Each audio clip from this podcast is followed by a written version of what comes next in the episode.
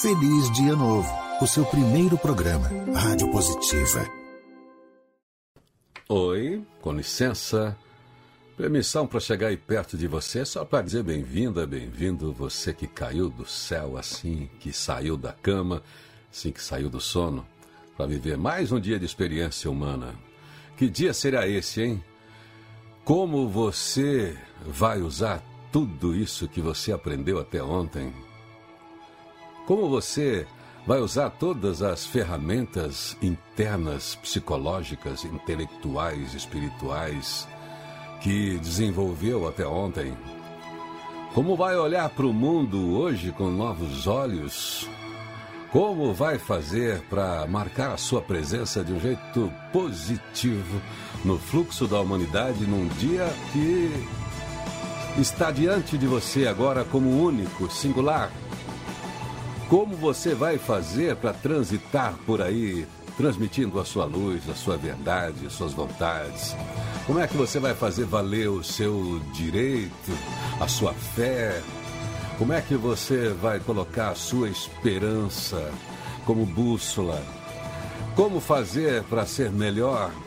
Como é que você vai se apresentar ao mundo hoje? É isso aí, é mais um dia para ser você é mais um dia para exercer tudo que é você. É mais um dia para ocupar o seu espaço neste lugar, nesse tempo. É mais um dia para ir além. É mais um dia para romper limites e descobrir que você pode sempre muito mais. É mais um dia para você brilhar. No ar uma nova manhã, no ar um novo dia. Este dia que está correndo aí, até você voltar para o travesseiro, até você cansar, até você encerrar o expediente. É isso aí, esse dia que entra para sua história como um dia único, esse dia que traz uma, um espaço para você colocar o seu valor, para você dar substância, para você imprimir a sua marca. Veja lá o que você vai fazer com essa potência toda que é você. Veja lá o que você vai dar ao mundo hoje. E também saiba exatamente o que você quer do mundo hoje. Vai aí pro mundo usando aí esse seu talento, esse seu essa sua virtude, essa sua capacidade, esse seu jeito bom de ser para equilibrar tudo, para fazer feliz, para ser feliz, para dar e receber, para ensinar, para aprender. Mais um dia para ser você na melhor versão. Tamo junto nessa então, vamos aí. É sempre um prazer estar perto de você no momento em que você está pensando e eu também. No momento em que você está procurando aí dentro de você a força. É isso aí, o propósito. No momento em que você acorda cada célula para fazer o dia, para fazer um novo mundo a partir de agora. Vamos lá então, a palavra-chave aqui da Agenda Atitude hoje é persistência. O que é persistência, hein? Persistência é a teimosia com um propósito. Persistência é a teimosia como um propósito. Eu sou Irineu Toledo, estou aqui torcendo para que você faça desse dia mais um grande dia na sua história. Um feliz dia novo, um feliz dia todo. Feliz Dia Novo o seu primeiro programa, Rádio Positiva. Olá, feliz dia novo! Mais uma quinta-feira começando e tem muito conteúdo nutritivo aqui para você. O Irineu conversa hoje no Positive Talks com Gustavo Silos sobre empreendedorismo, marketing e ética. Tem visita nos portais de notícias, tem astral do dia, muito diálogo e reflexões. Fique com a gente. Toca aí, Irineu!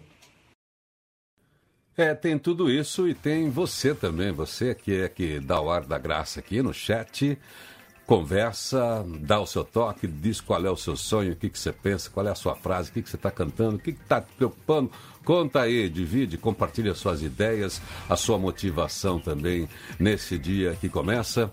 E a gente aqui reunido celebra a sua presença no dia de hoje. O Tiago aqui no controle total, a Roberta na apresentação comigo, Ulisses Galucci, Setup, Isidro Pesquisa, Davi Aguiar também com a gente na apresentação, na Rádio Positiva, na Rede Positiva. Você aí que compartilha, que marca os amigos a partir de agora, que traz todo mundo que está acordado aí, quem você acha que está acordado para conversa, para compartilhar esse conteúdo com as pessoas que a gente traz aqui, hein? Tem a Juju aqui também hoje, falando de mulheres, falando daquilo que é também falando com a gente, falando de marketing, de ética, de empreendedorismo, tudo isso que é importante aí. Mas vamos nessa, né? Enquanto você vai aí organizando suas ideias, muito obrigado aí você que fica ligado, vai pro banho, vai pro café, vai pro trânsito, vai fazer aquilo que você tem para fazer, vai ouvindo a gente. Quem pode também chega na telinha para dar uma olhada. E especialmente você que também, isso aqui é um programa ao vivo e é um programa também gravado, porque tudo fica armazenado aqui, tudo fica empacotado. Você que ouve a gente só pelo podcast, é, é isso aí. Tanta gente que chega aqui, mostra a carinha, aparece na janelinha e tanta gente que a gente nem sabe quem é, mas é muito bom saber que você está, porque são mais de 500 mil downloads, gente que compartilha conteúdo, que está com a gente em qualquer lugar, não importa o lugar do mundo. O importante é que você está aí participando. Conta para mim aqui onde é que você está quando você tiver um tempo de entrar no chat. Está aqui no YouTube, no Facebook, no Instagram, no Twitter, no LinkedIn. E vamos nessa. Já está pronta para cantar? Qual é a frase musical que está na sua cabeça? Pois é, é assim, né? Nada será como antes. Nada será como antes, mas você precisa se esforçar para que seja melhor do que antes. É um clássico da Milton Nascimento e Ronaldo Bastos, Clube da Esquina. Você lembrou? Um domingo qualquer, qualquer hora, ventania em qualquer direção. Sei que nada será como antes amanhã. Lembra? A melodia aí que a gente destaca, a frase musical é essa. Eu já estou com o pé na estrada, qualquer dia a gente se vê. Sei que nada será como antes amanhã. Hoje é amanhã. E nada nada será como antes, né? Nada do que foi será de novo, do jeito que já foi um dia, já cantava outra canção, né? Mas vamos lá, esse aí é um, um clássico da música brasileira. Que notícias me dão dos amigos? Que notícias me dão de você? Alvoroço em meu coração. Amanhã ou depois de amanhã, resistindo na boca da noite, um gosto de sol num domingo qualquer, qualquer hora, ventania em qualquer direção, sei que nada será como antes amanhã. É bom ter essa noção, né? Ter essa, essa certeza. Porque o que você deixa de fazer hoje, dançou, né? Tempo não recicla, tempo não volta. Tempo é o produto mais perecível que existe. É isso aí. Você tem o mesmo estoque todos os dias, todo mundo tem o mesmo estoque, todo mundo tem o mesmo presente. E se você não faz valer essa coisa preciosa, não entra para a sua história. E você não sabe qual é a quantidade do seu estoque, né? É isso aí. Você não sabe o seu saldo. A gente tem uma ideia do saldo, né? Sempre a gente refletindo sobre o tempo a cada dia, a cada manhã. Cada vez que a gente olha para o espelho, a gente lida com o tempo, pelo menos o nosso tempo nessa vida, o tempo da nossa história. E, e a gente vai nessa. Mas é sempre bom lembrar, não deixar o tempo aí é, banalizado, né? Viver um dia após o outro sem ter essa noção. É bom acordar cedo, é bom olhar para o espelho, é bom para olhar para a gente saber qual é o efeito do tempo, o que, que a gente tem feito com ele, porque está impresso aqui no nosso rosto. Mas vamos lá, nada será como antes amanhã. Muito bom estar com você, daqui a pouquinho eu coloco você aqui aqui na tela. Enquanto isso, você vai pensando e vai fazendo as suas coisas. E vamos olhar para as estrelas, o céu da pátria nesse instante e a leitura dos astros e as influências, eh, as influências que eles podem trazer para a nossa vida emocional, intelectual? O que é que favorece? O que é que os astros dizem hoje? Manda aí, Roberta. Astral do dia por Elmer Balgrades, da Astro Brasil. Esta quinta-feira estimula novos empreendimentos e o aprimoramento em todas as áreas da vida. Este é o momento em que as coisas precisam e devem ser bem definidas. Não é hora para desistir, e sim para levar os projetos adiante e enfrentar qualquer resistência que possa surgir. Nos relacionamentos, esta pode ser uma boa oportunidade para esclarecer dúvidas e mal entendidos, mas de qualquer forma, a mente pode devagar e você não conseguir se expressar de forma objetiva. Portanto, prepare antes o que quer dizer para não se perder no meio da conversa. E hoje começa a lua crescente. Pontos fortes: inteligência, flexibilidade, sociabilidade.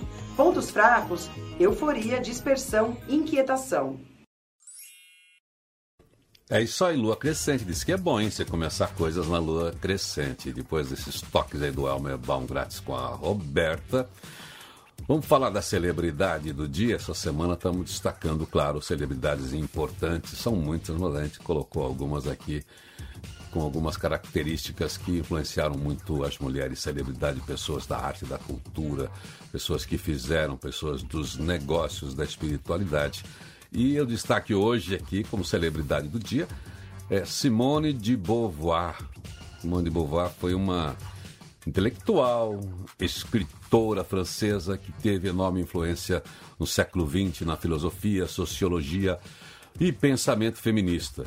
A sua biografia revela muitos aspectos que ajudam a compreender a sua filosofia, que é tão marcante na segunda onda do feminismo, principalmente com a obra O Segundo Sexo.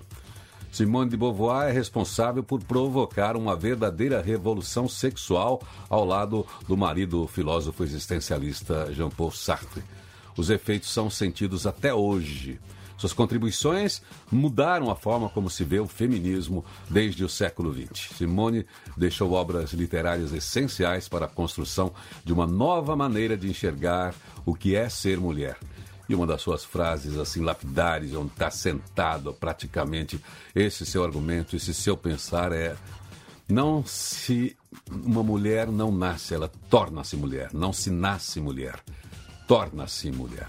Ela está falando também da construção de qualquer ser, que não é exatamente uma escolha. É isso aí, esse componente ampliado de um ser com sua singularidade, com suas características, especialmente no século XX, quando estivemos é, também ela contribuiu para isso, mas já antes dela, assim, muitas mulheres se expressaram assim e criaram esse, esse pavimento, né, onde a mulher recupera esse seu direito, onde a mulher recupera seu espaço, onde a mulher entra, enfim, em cena como protagonista e não como coadjuvante, que era um papel relegado praticamente na história, né? Não que ela não tivesse o papel, mas que não era reconhecido. Então, desde então, a gente ainda tem questões, tem abismos aí para essa equidade, que é a palavra que a gente chama hoje, não é nem a questão da igualdade, é da equidade, é tamo junto. Equidade é tamo junto, tamo na mesma, tamo lado a lado, não tá ninguém na frente também, nem ninguém atrás, é tamo junto. Então aí, Simone de Beauvoir é a celebridade do dia em destaque aqui hoje no seu primeiro programa Feliz Dia Novo.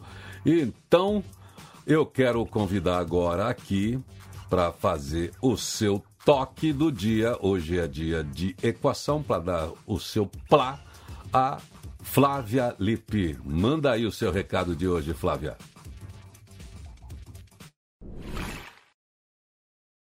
Não é qualquer almoço que dá conta do recado. As pausas para o almoço mais poderosas têm dois ingredientes-chave: autonomia e distanciamento. Autonomia significa exercer certo controle sobre o que você faz, como você faz, quando você faz e com quem você faz. É crucial para alta performance, em especial em tarefas complexas. Distanciamento psicológico e físico também é fundamental. Então, para você permanecer concentrado no trabalho durante o almoço, ou mesmo se você usar né, sentado no almoço, usando o celular, mídia social, você não está descansando. Você intensifica a fadiga. Então, isso não é pausa. Almoçar é sem nada de tecnologia. E segundo os inúmeros estudos, quando você tira a tecnologia para o almoço, você tem o efeito oposto. Você tem um aumento enorme de vitalidade. Alguns pesquisadores sugerem, inclusive, que as organizações elas deveriam promover espaços de recuperação. O Google aqui em São Paulo tem, outras empresas já têm.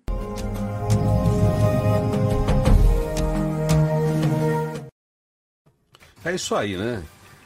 Compartilhar tempo é com amigos, com pessoas, conversando ali no olho. Não vai pro almoço com a sua revista, com o seu jornal, com o seu celular, não fica mastigando e respondendo, entendeu? Eu sei que tudo parece urgente com esse aparelhinho aí, mas está aí o toque, né? Então esteja presente, inclusive isso ajuda o seu organismo, ajuda em todos os sentidos e também ajuda esse descanso mental, como destacou aí a Flávia. Então, cada coisa no seu lugar, cada momento é um momento especial e um jeito de estar presente é isso. Especialmente nessa hora importante que é do almoço, hora de tomar um café, é para você promover uma pausa interna, né? Não é para ficar mudando de canal, tá? Tá fazendo uma coisa e outra ao mesmo tempo.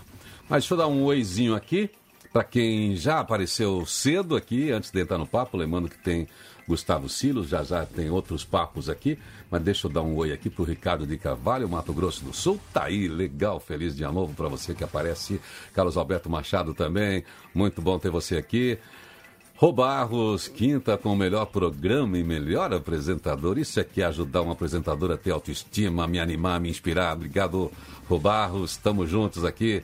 A equipe toda agradece. Marco Aurélio Teixeira da Silva. Bom dia para todos nós. Está aí, direto do Rio Grande do Sul, dos Pampas. Aquele abraço.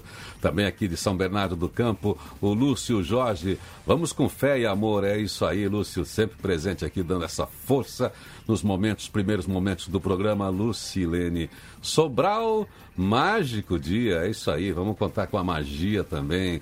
Ana Valença, lá de Santa Catarina, tamo junto. Mas você que está aí, que não aparece, mas que está também. Raquel, feliz dia novo para você. Tiago do Tiago Juca Santos, feliz vida nova. É isso aí, todo dia é uma vida nova. Cenoura Ninjin, o que será que significa, hein? Cenoura Ninjin. Bom dia, conta mais. O que, é cenoura ninjin? Bom dia, feliz dia novo, Brasil. Dizendo aqui a Elza Câmara pra gente. Mas é isso aí, onde você estiver, em qualquer lugar do país, do mundo, Robério Pontes, você é sempre bem-vinda nessa conversa. Aqui tem um papo nutritivo que você vai enriquecer o seu dia. Você sabe, né? Você começa o dia pensando bem, você começa o dia filtrando seus pensamentos, é, você melhora o seu dia, a perspectiva do seu dia melhora. Tá aí Barrinhos Freire, bom dia. Dia Barrinhos Freire, o Araquém, o showman, meu querido amigo da propaganda, da publicidade, da televisão, da criação. E vamos junto então. Olha, feliz dia novo, seu primeiro programa Reginaldo Santos também hoje é o amanhã que você tanto esperava. É isso aí, amanhã Hoje será ontem. Use bem o dia. Isso aí, essa constante deixa todos os dias para trás, né, Reginaldo? É isso que a gente está falando com a música do Milton Nascimento, Nada Será Como Antes. Mas vamos lá, seu primeiro programa Feliz de Novo tem o apoio de G-Info, Folha Fácil G-Info. 12 anos consecutivos entre as top of mind do RH com sua folha de pagamento. E também Trilha Empregos, o emprego que você procura está procurando você trilhaempregos.com.br. Na sua empresa, folha de pagamento é um problema? Para quem tem o Folha Fácil G-Info, é fácil, fácil. Legislação sempre atualizada, suporte descomplicado, projeto individualizado para conversão de dados de qualquer outro sistema. Quer facilidade para sua folha? Com segurança? Folha Fácil G-Info, afinadíssima com o E-Social. Entre as top of mind do RH por 12 anos consecutivos. Folha Fácil G-Info, 29 anos de atenção aos detalhes. gi.com.br Pior que não lê nenhum jornal, é ler um só. Vamos lá para aquela tarefa diária. Nem tudo que a gente lê a gente gosta, mas essa é a realidade e o importante mesmo é como você vai enfrentar a sua realidade aí. É você que faz a sua história. Começando aqui pelo portal do Jornal do Brasil. Manchete: governo pede para Senado adiar projetos dos combustíveis. O presidente da casa, Rodrigo Pacheco, defendeu que a votação ocorra nesta quarta-feira, mas admitiu o adiamento com a definição de um novo programa. Outra manchete: Estados Unidos condena ataque bárbaro da Rússia a hospital infantil. Pois é, são as tragédias da guerra, né?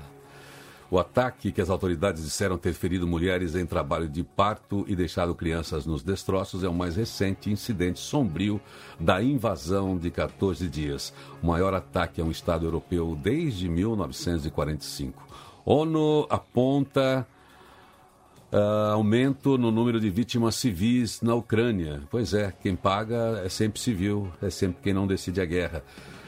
Senado aprova vários projetos voltados para mulheres. Maior parte da pauta garante direitos econômicos e sociais. Um dos projetos cria linha de crédito especial para a mulher empreendedora da área de beleza, estética, cosméticos, vestuário, comércio de artigos femininos, alimentos, dentre outros.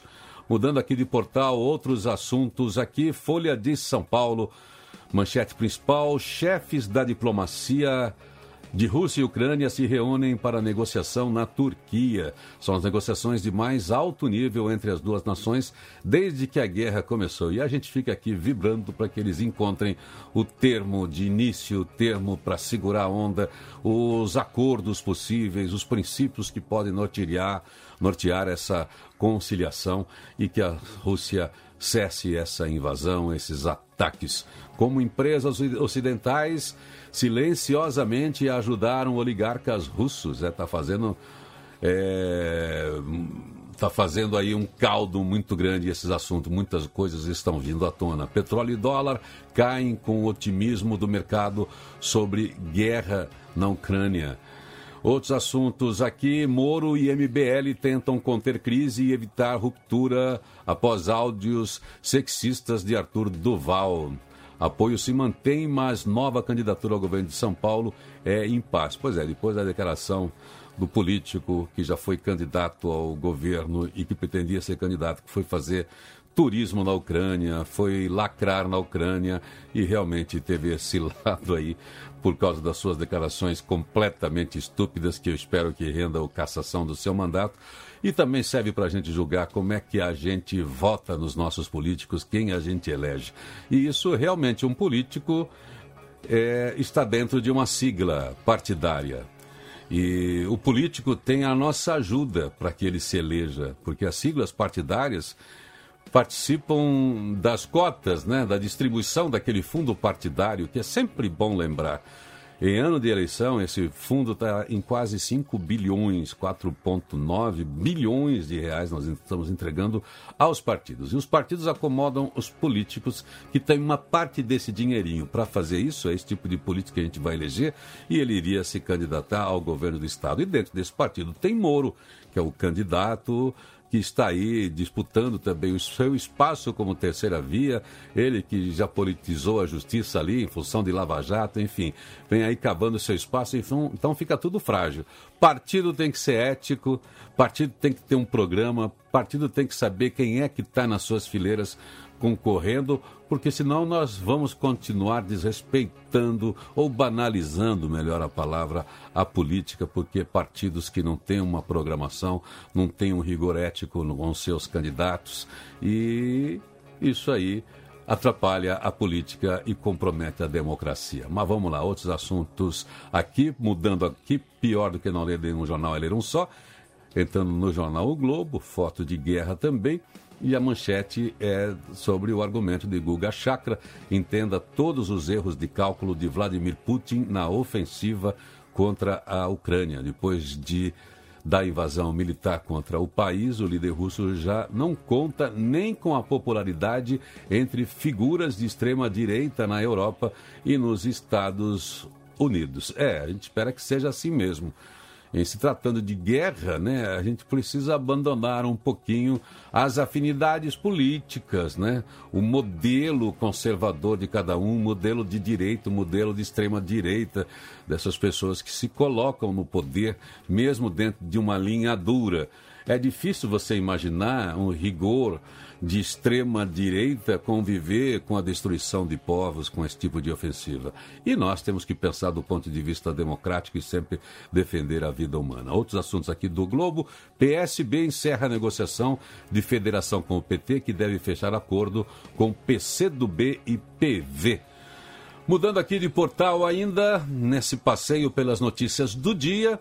Entrando no portal do Estadão, Putin não tem saída e isso realmente assusta. Leia artigo de Thomas Friedman. Líder russo precisa compreender totalmente que as únicas escolhas que lhe restam são sobre como ele pretende perder a guerra. O medo, quando a gente tem um louco, a gente nunca sabe quando tem um autocrata no poder, quando alguém que diz, que acha que está fazendo está certo, quando ele perde ao desespero, né? Então a preocupação é essa: o que, que ele pode fazer uma vez acuado? Entre todos os modelos de guerra, além da guerra bélica, essa que destrói vidas, tem outro jeito de destruir vidas, que é esse através das sanções. Sanções econômicas, que é essa de cortar os laços, como é que é o fluxo de dinheiro, o capital que movimenta a economia do lugar. Depois é mexer com os negócios do consumidor, como a gente viu nas notícias ontem. Poxa vida, 800 lojas do McDonald's né, fechadas, né, encerrando seus negócios. Então, são coisas que congelam a economia de um país. Isso também leva ao desastre econômico. E um presidente tem que ser responsável. Quer dizer, olha, esse é o tipo de guerra que se trava hoje. E também tem a guerra da informação. São as coisas desse novo tempo. E aqui outras manchetes aqui do Estadão. Quem é Bruno Scheid, arrecadador de Bolsonaro que irritou os ruralistas? Personagem desconhecido pecuarista tem livre acesso. Editorial do Estadão, liberação das máscaras só foi possível graças à população, vitória da cidadania e do bom senso. É isso aí, palavras de do, do, do governador do estado de São Paulo, João Dória é, a gente começa, a partir de hoje, a, a, em lugares públicos não há mais obrigatoriedade da máscara. William Vac escreve no Estadão: cenário de guerra expõe desinteresse do Brasil por defesa e segurança. Momento é propício para comprar ações, diz maior investidor individual do país. Mesmo com a nova regra, há quem prefira manter o uso de máscara contra a Covid. Vamos lá. É isso aí. Pior que não lê nenhum jornal, ler um só. Depois a gente volta aqui para outros portais. E a Roberta que chega agora com a sua primeira da pauta positiva.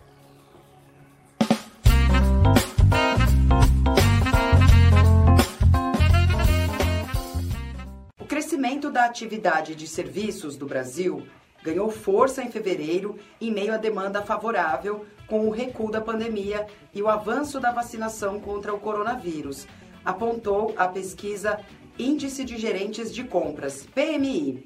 A IHS Markit informou que seu PMI subiu a 54,7 em fevereiro, de 52,8 em janeiro, mês em que o ritmo da atividade desacelerou devido à variante Ômicron do coronavírus. Com isso, o índice permaneceu acima da marca de 50, que separa crescimento de contração pelo nono mês seguido. Além da queda nos casos de Covid-19 e do avanço da vacinação, várias empresas citaram ainda a retomada de eventos adiados, a redução das restrições de viagem e o aumento da adesão dos consumidores. No geral, as vendas cresceram com força e o aumento da atividade levou os fornecedores de serviços brasileiros a aumentar suas equipes em fevereiro. O subíndice de emprego cresceu pelo nono mês seguido e registrou o segundo ritmo mais rápido em quase 14 anos. Então, a pesquisa realizada antes da invasão da Ucrânia pela Rússia mostrou ainda que a confiança nos negócios aumentou em fevereiro com otimismo no maior nível desde setembro. É sempre bom lembrar que a pauta positiva aqui procura sempre destacar índices econômicos, empreendedorismo, tecnologia, novidades, assuntos importantes e também a pauta da consciência, a pauta da diversidade, a pauta da inclusão, é a pauta consciente, né? É, a pauta positiva sempre são assuntos preocupantes que podem impactar a vida de cada um para chamar a atenção sobre como você vai reagir, né? Nem sempre é notícia boa, mas sempre é notícia que a gente precisa tomar pé pauta de sustentabilidade, questões climáticas, questões de sociedade, desigualdade, inclusão, tudo isso faz parte da pauta positiva, certo? E o seu trabalho e a sua coragem, a sua disposição é a melhor notícia do dia sempre. Palavra-chave agenda atitude hoje aqui é persistência, diz Calvin Coolidge. Nada no mundo se compara à persistência, nem o talento, não há nada mais comum do que homens mal-sucedidos e com talento, né? Tem tanta gente com talento que não dá certo. Por quê? Sei lá. Por que será? Hum, também não se compara a persistência à genialidade. A existência de gênios não recompensados é quase um provérbio, né? Tanto gênio também não foi reconhecido. E também nem a educação. O mundo está cheio de negligenciados educados. A persistência e determinação são por si sós onipotentes. Diz então Calvin Coolidge, nada no mundo se compara à persistência. Estamos na Semana da Mulher, vamos voltar para a pauta mulher? Quero chamar aqui a Juju, ela destaca aqui que para sair de uma prisão, você precisa se perceber presa. Você só sai de um problema se você reconhece o problema.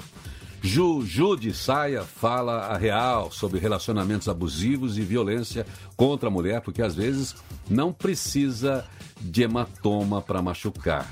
Às vezes você está machucada e está super linda no salto, não é assim? Você está aí com a cabeça erguida. Então ela vai refletir sobre isso. É um conteúdo que a gente cortou do Saia Justa. Está aí com a Juju. Juju de Saia.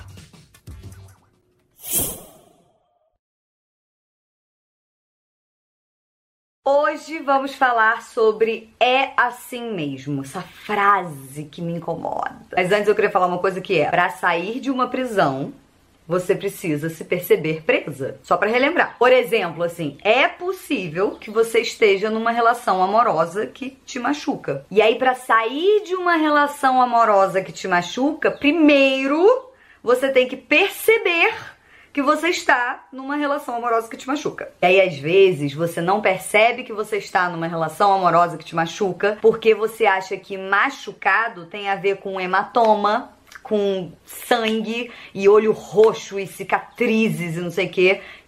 Que tem também, mas eu venho aqui com toda a calma, carinho e atenção do mundo, olhar no fundo dos seus olhos através disso aí que você tá me vendo, para dizer que às vezes o machucado não fica marcado no corpo.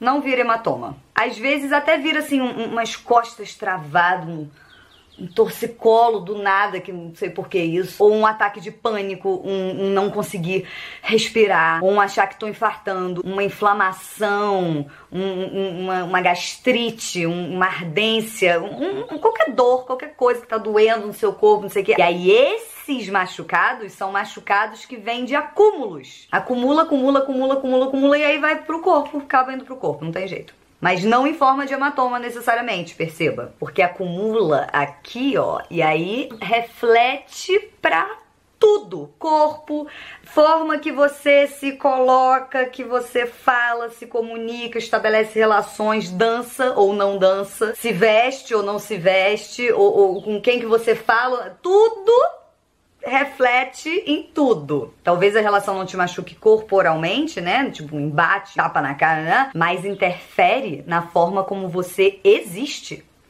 Nós não queremos isso, se for pro lado negativo. Se for uma relação que interfere na forma como você existe para melhor, mantém. Mas se tem uma relação aí que tá interferindo na sua forma de existir no planeta de forma negativa, a gente não quer isso né? Não queremos machucados corporais, não queremos machucados psicológicos, mentais, assim, sabe? Sentimentais, emocionais. Machucado de qualquer tipo, não queremos. Então, se a relação te traz machucados de qualquer desses tipos, a gente prefere sair dessa relação, né? Então, ótimo, achei ótimo que a gente chegou nessa conclusão junto, amei. Bom, os casos de violência contra a mulher aumentaram com a pandemia, porque você tá ali com seu agressor trancado dentro de casa, fica em casa, não sai, não sei o quê é fácil de entender como que esse número aumenta. Aí, se você é uma dessas mulheres que está compartilhando uma quarentena com o seu agressor, primeira coisa, perceber os sinais de violência, que não é só um tapa na cara, às vezes é um tapa na mesa, às vezes é um grito do nada, motivo nenhum, às vezes é um xingamento gratuito que você fala assim, que? Da onde, gente, isso? Às vezes é uma manipulação amorosa, um negocinho que você acha que é amorosinho, mas aí várias coisinhas que não deixam hematoma, mas aqui ó, pescoço travado não consegue falar as coisas, trava aqui na hora, torcicolo. E aí, uma vez que você entende que o cenário que você está vivendo não é um cenário que você gostaria de viver, é aí que começa a frase que eu falei lá no início que eu quero falar sobre que me irrita, que é: é assim mesmo. Não é assim mesmo. Sabe quando o seu marido dá um tapa na tua cara, pede desculpa, depois se arrepende, aí fala que nunca mais vai acontecer aquilo. Aí você sofre, chora, vai pro colo da mãe, chora, vai pro colo da tia, da irmã, da prima, sei lá, uma mulher que te acolhe e chora, e aí essa mulher fala, ô oh, minha filha, não fica assim não, é assim mesmo, homem é assim mesmo, o, o casamento é assim mesmo, ou senão o Roberto é assim mesmo. Parem. Parem com é assim mesmo. Essa frase a gente pode tirar da nossa, do vocabulário. Não precisa mais. Não é que tá proibida, só porque não, é, não quero mais falar é assim mesmo. É assim mesmo? É assim mesmo é uma justificativa horrorosa pra não mudar coisas que chega precisam ser mudadas, urgente. Aí você fala assim, é assim mesmo, mas aí não muda. Tipo, isso não me faz bem.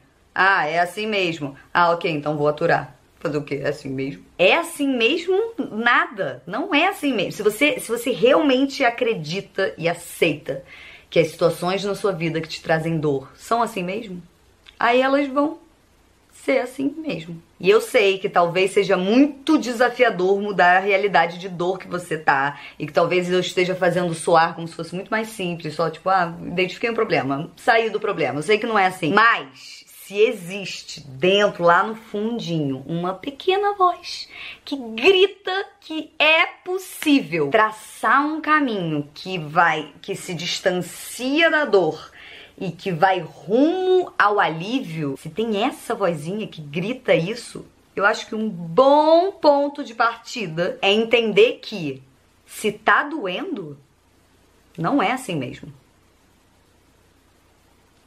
Uma vez que você se percebe presa, aí você começa a buscar libertação.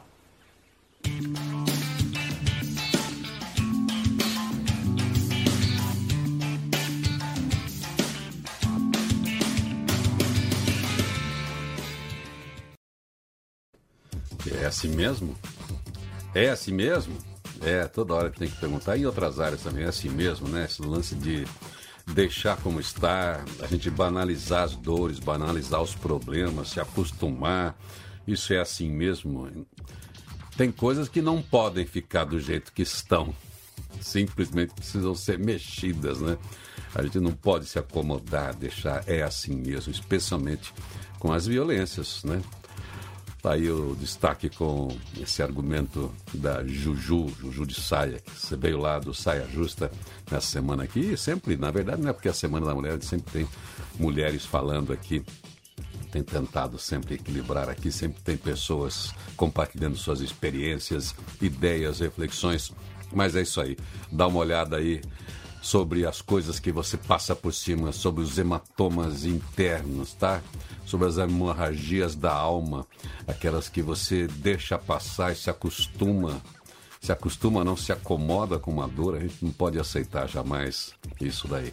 Bom, todo dia a gente tem que aprender a lidar. Como ela falou, não é fácil. Se você não consegue, peça ajuda, alguém que converse, enfim, sempre evitar qualquer dor, qualquer coisa que macule aí a sua possibilidade de alegria, de felicidade, de esperança, de atuação e de brilho. Você está nesse mundo é para brilhar. Esse é o Feliz Dia Novo, seu primeiro programa, que tem o apoio de Trilha Empregos, mão de obra efetiva e temporária e G-Infor. Folha Fácil G-Infor. Se você está procurando um emprego, saiba que tem um emprego procurando você. A Trilha Empregos facilita o match, o ponto de encontro entre quem contrata e quem quer trabalhar. A Trilha Empregos é referência em soluções de recrutamento, seleção e administração de mão de obra temporária e efetiva. Atende diversas atividades e áreas de negócios com agilidade, comprometimento e segurança. Trilha Empregos, o ponto de encontro entre quem contrata e quem quer trabalhar. O emprego que você procura está procurando você. www.trilhaempregos.com.br Pior que não ler nenhum jornal é ler um só. Deixa eu entrar num portal aqui agora, de uma revista, a gente já passa pelos grandes portais com as notícias. Deixa eu passar aqui pela revista TPM, a revista Trip destaca aqui, olha, uma matéria especial com Andréa Sadi. Ser mãe é uma desconstrução. O jornalista fala sobre as mudanças depois da chegada dos gêmeos João e Pedro há 10 meses, os desafios da maternidade, música, corrida e, claro, política. Afinal de contas, ela é repórter de política, está lá sempre no Congresso, no Senado, essa brilhante jovem aqui do noticiário da Globo News. Outros assuntos que estão aqui na revista Trip, Sex and City, tenta se adaptar ao século XXI. Quem é que não viu essa série aí? de empoderamento feminino, de questões femininas, né? Rebatizada de And Just Like Daddy, a série perde a chance de fazer história novamente. É isso aí, tentando se adaptar. Mili Lacombe, eu nasci para ser pai. Há muitas mulheres que seriam ótimas tutoras, mas para as quais o contrato de maternidade não interessa por ser também injusto e solitário. São questões também presentes hoje na discussão e também em algumas temáticas de filmes, né? Outros assuntos aqui da revista Trip: dignidade menstrual. É, os tabus em torno da menstruação, seus fluidos dificultam o enfrentamento à falta de dignidade menstrual. Você pode entrar nesse tema depois lá na revista Trip. Quem decide quem é desejável? Uma reflexão sobre as origens do desejo, como aprender a não ser racista sexual ou classista na cama. Será essa mais uma ansiedade coletiva para conta? E aí, tem outras matérias lá da Trip que geraram muito sucesso. Marília Mendonça e a morte do que poderíamos ter sido. É... Camila de Lucas, sem filtro e sem medo de desagradar a influenciadora e apresentadora de Nova Iguaçu, fala sobre infância, fama na internet, BBB, cancelamento, racismo, relacionamento. E é isso aí. O que aprendemos com a DR dos outros? Se somos projetos em construção, que mais posso querer de alguém senão que essa pessoa me dispa das certezas que eu tinha sobre mim mesma. Assuntos da revista Trip TPM. É isso aí. Pior que não lê nenhum jornal, lê não só. Chega com mais uma da pauta positiva aí, Roberta.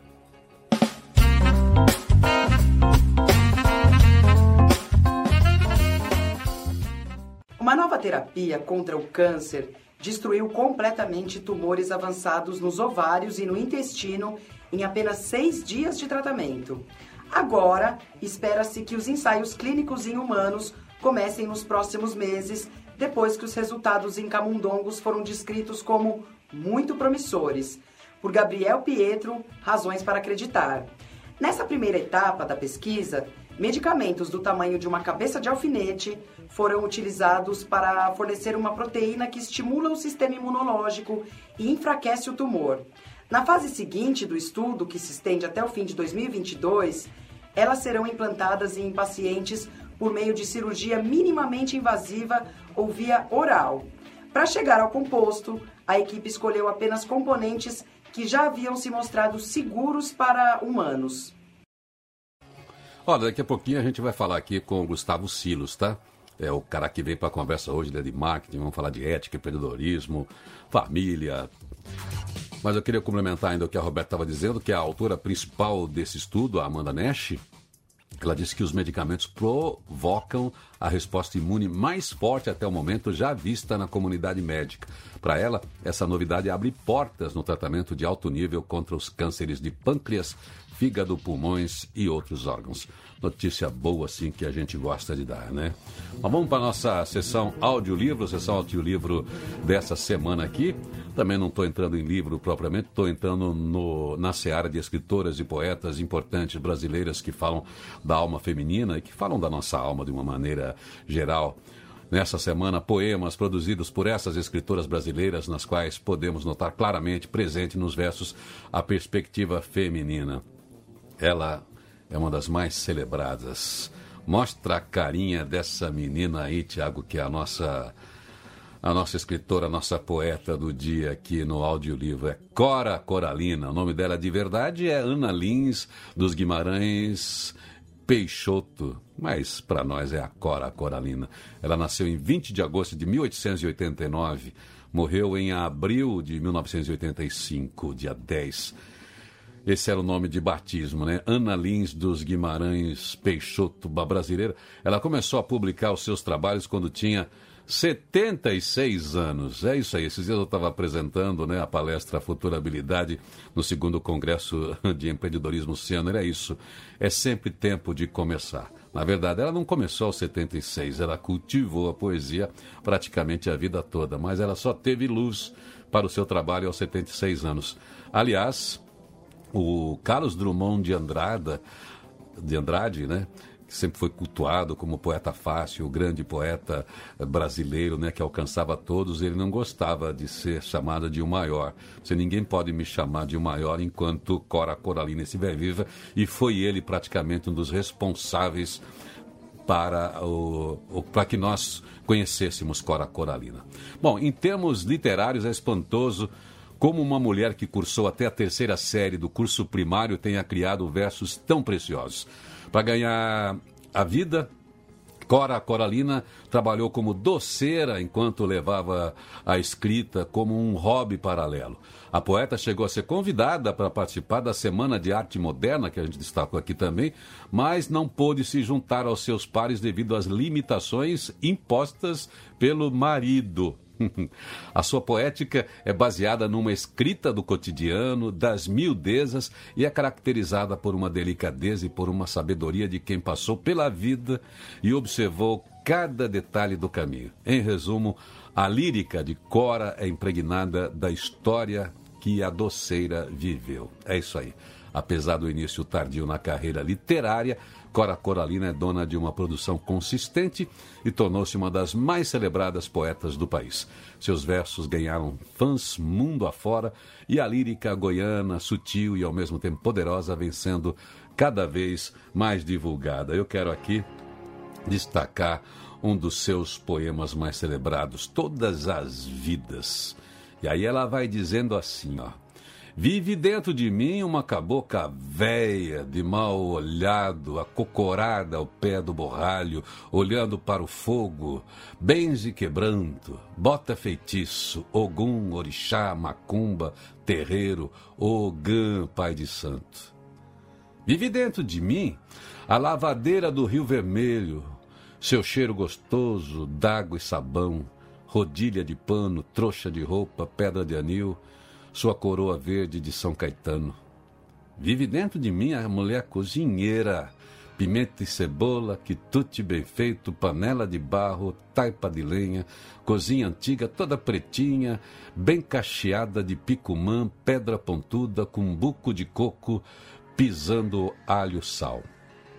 Vive dentro de mim a mulher do povo, bem proletária, bem linguaruda, desabusada, sem preconceitos, de casca grossa, de chinelinha e filharada. Vive dentro de mim a mulher roceira, enxerto da terra meio casmurra, trabalhadeira, madrugadeira, analfabeta, de pé no chão, bem parideira, bem criadeira, seus doze filhos, seus vinte netos. Vive dentro de mim a mulher da vida, minha irmãzinha, fingindo alegre seu triste fado. Todas as vidas dentro de mim, na minha vida, a vida mera das obscuras. Todas as vidas é um dos poemas mais celebrados de Cora Coralina. Destaque aqui na sessão audiolivro do Feliz Dia Novo, o seu primeiro programa. Roda aí, roda aí, vamos virar essa página.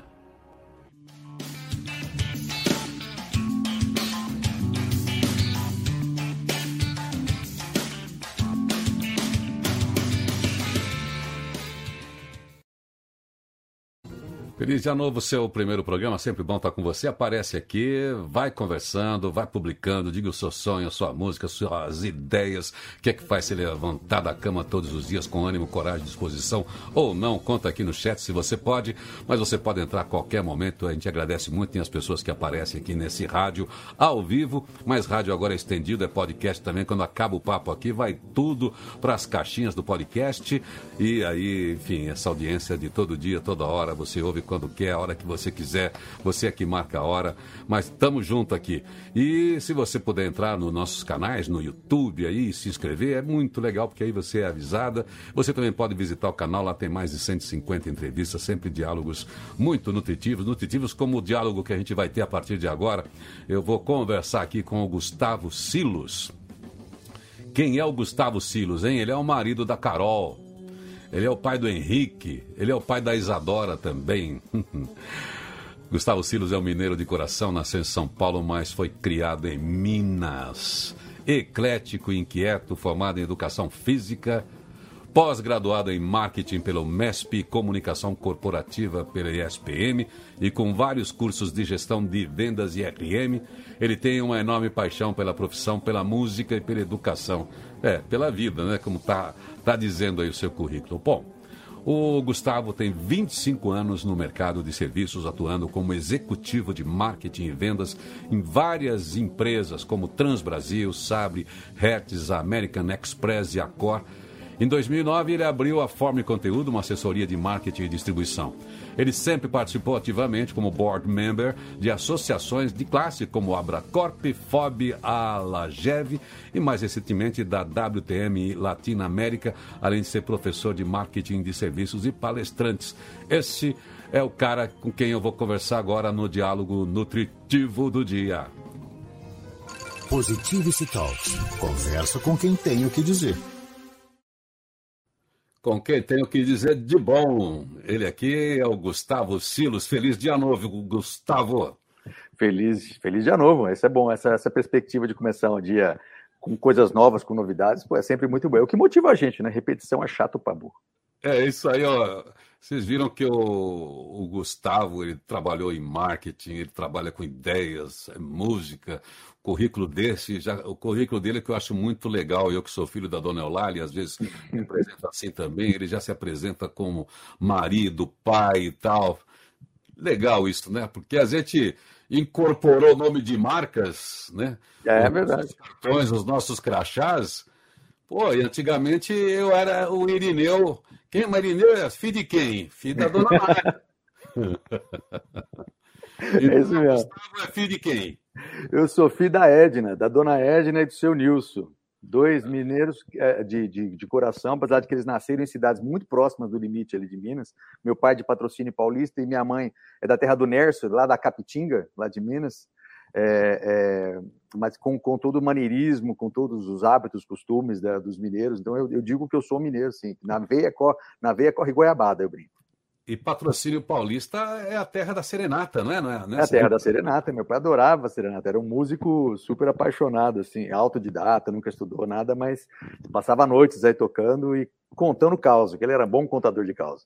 É, quem for para patrocínio, eles têm lá, pelo menos sim, agora acho que está por causa de pandemia, mas tem as noites que saem os violeiros nas ruas e tem uma rua lá que cada rua é o nome de uma música, né? Daí você para na casa e canta aquela música, é uma coisa muito envolvente, se pegar uma noite boa.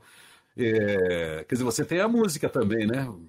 Muito forte, a influência direta dos dois. E os dois, por sua vez, têm a música influência direta dos seus relativos, né? O, o pai da minha mãe, meu avô, o senhor Ernesto, ele era ele era cantador de moda de viola, mas ele também fazia, uh, ele participava de festas religiosas lá, lá em Capitinga, que é a catira, né, que era uma tradicional, que aparece muito na dança, na festa de reis e tudo mais. Isso acabou transportando para os filhos. Minha mãe, junto com as irmãs, passou um tempo que cantava em rádio.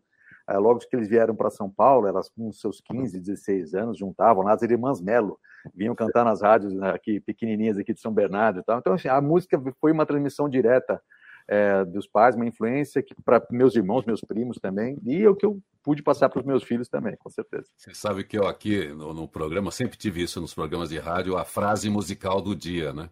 Tem a agenda atitude, eu coloco uma frase musical, porque acho que a música dá uma uma limpada, uma melhorada na gente. Até a música de fossa, até a sofrência faz a gente elaborar as nossas angústias, nossas tristezas, e a gente vê que os outros sofrem também.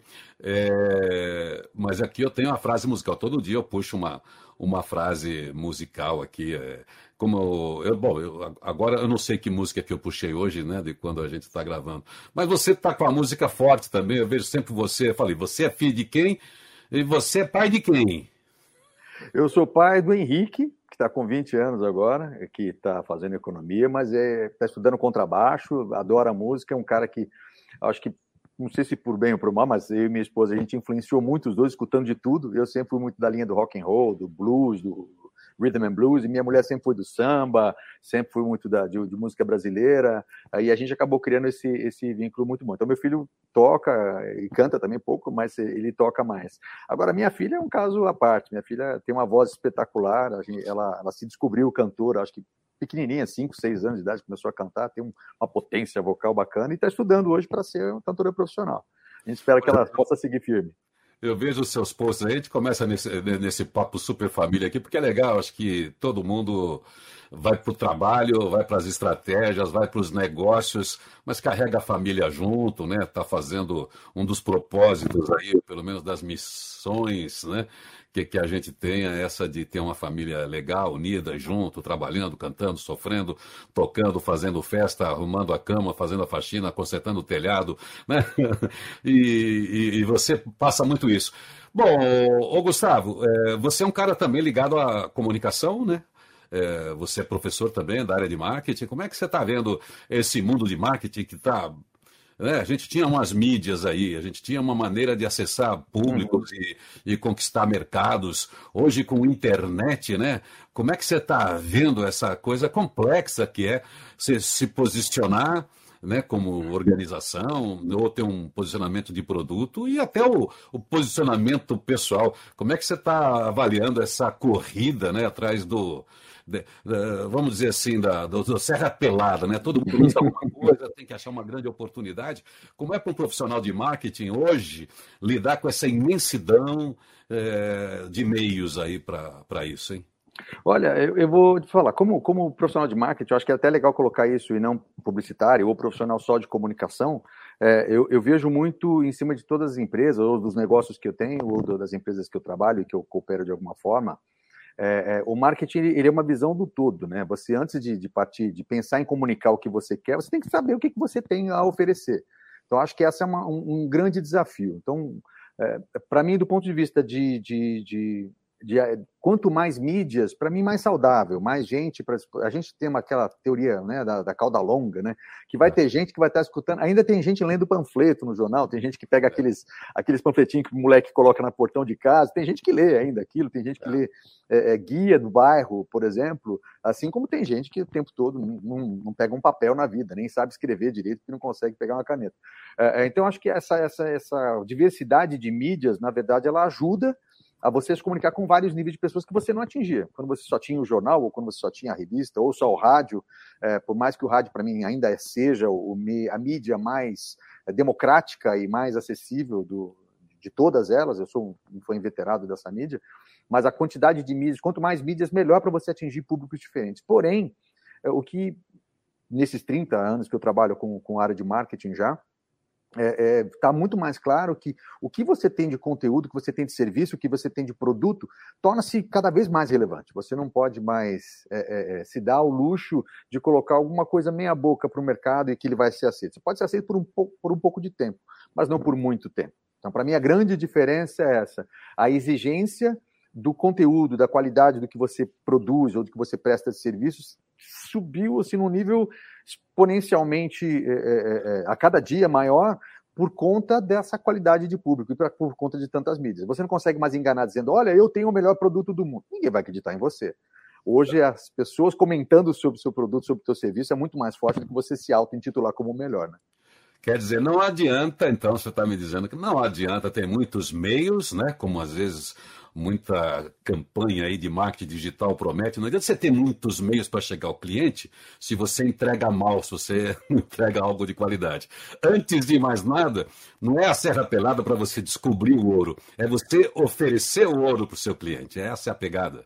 Exato, eu acho que nunca houve tanta exigência é, ou tão pouca tolerância, vamos até colocar dessa forma, com produtos de má qualidade, com serviços de má qualidade, é, não, não se perdura mais. Eu acho que aquela, aquela época, né, que a gente colocar nas, nas décadas até os anos 80, 90, em que você tinha uma restrição de oferta, você tinha pouca gente oferecendo hambúrguer, você tinha pouca gente oferecendo cerveja, você tinha pouca gente oferecendo serviços, é, bicicleta, o, o que seja, hoje não, hoje tem milhares de novos empreendedores, você tem milhares de novos produtores com algumas tecnologias super inovadoras, outras simplesmente fazendo muito melhor, inovando no sentido de produzir muito melhor aquilo que vinha sendo feito até então. Então, é, é existe sim, a concorrência é muito maior, a, e, a, e, a, e, a, observação da qualidade é feita na hora. Você não tem mais esse negócio de mandar cartinha, não. Você, na hora você dá uma, um comentário no Instagram, no Facebook, você acaba. Tem, tem, aquela história do pessoal fazer a anulação, né? De você cancelar, ter, né, política de cancelamento e tal.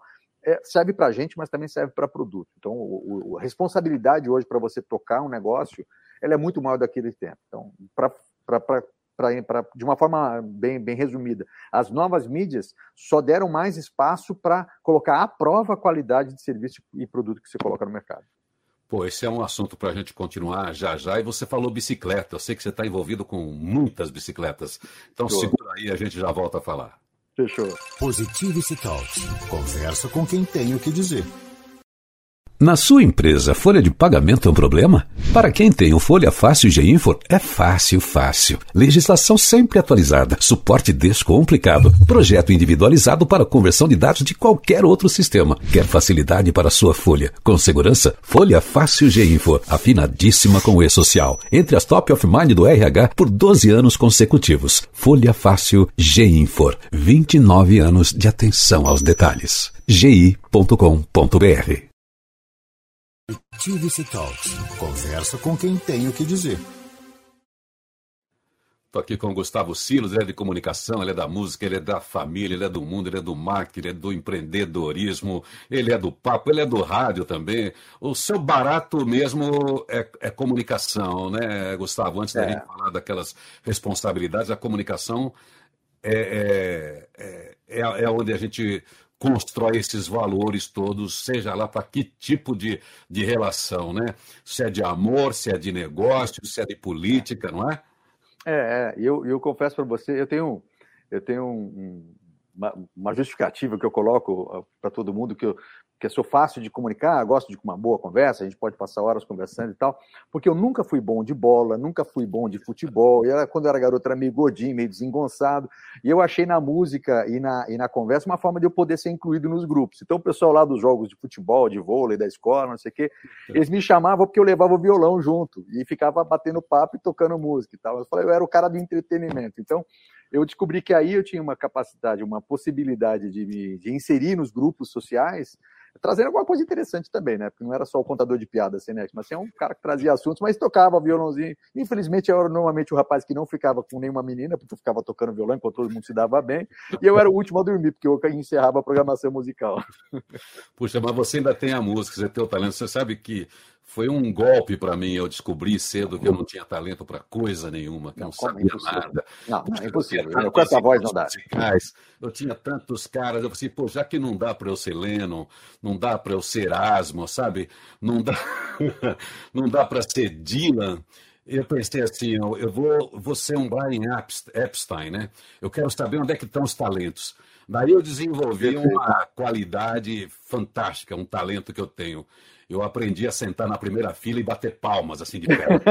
eu bato palmas com uma força, assim. Quer dizer, gente, eu aprendi a ser plateia e a gente precisa. você, é uma, você é um grande conhecedor de música, cara. Como eu te falei, sem. Vou parar de rasgar, né? Cedo para você, mas enfim.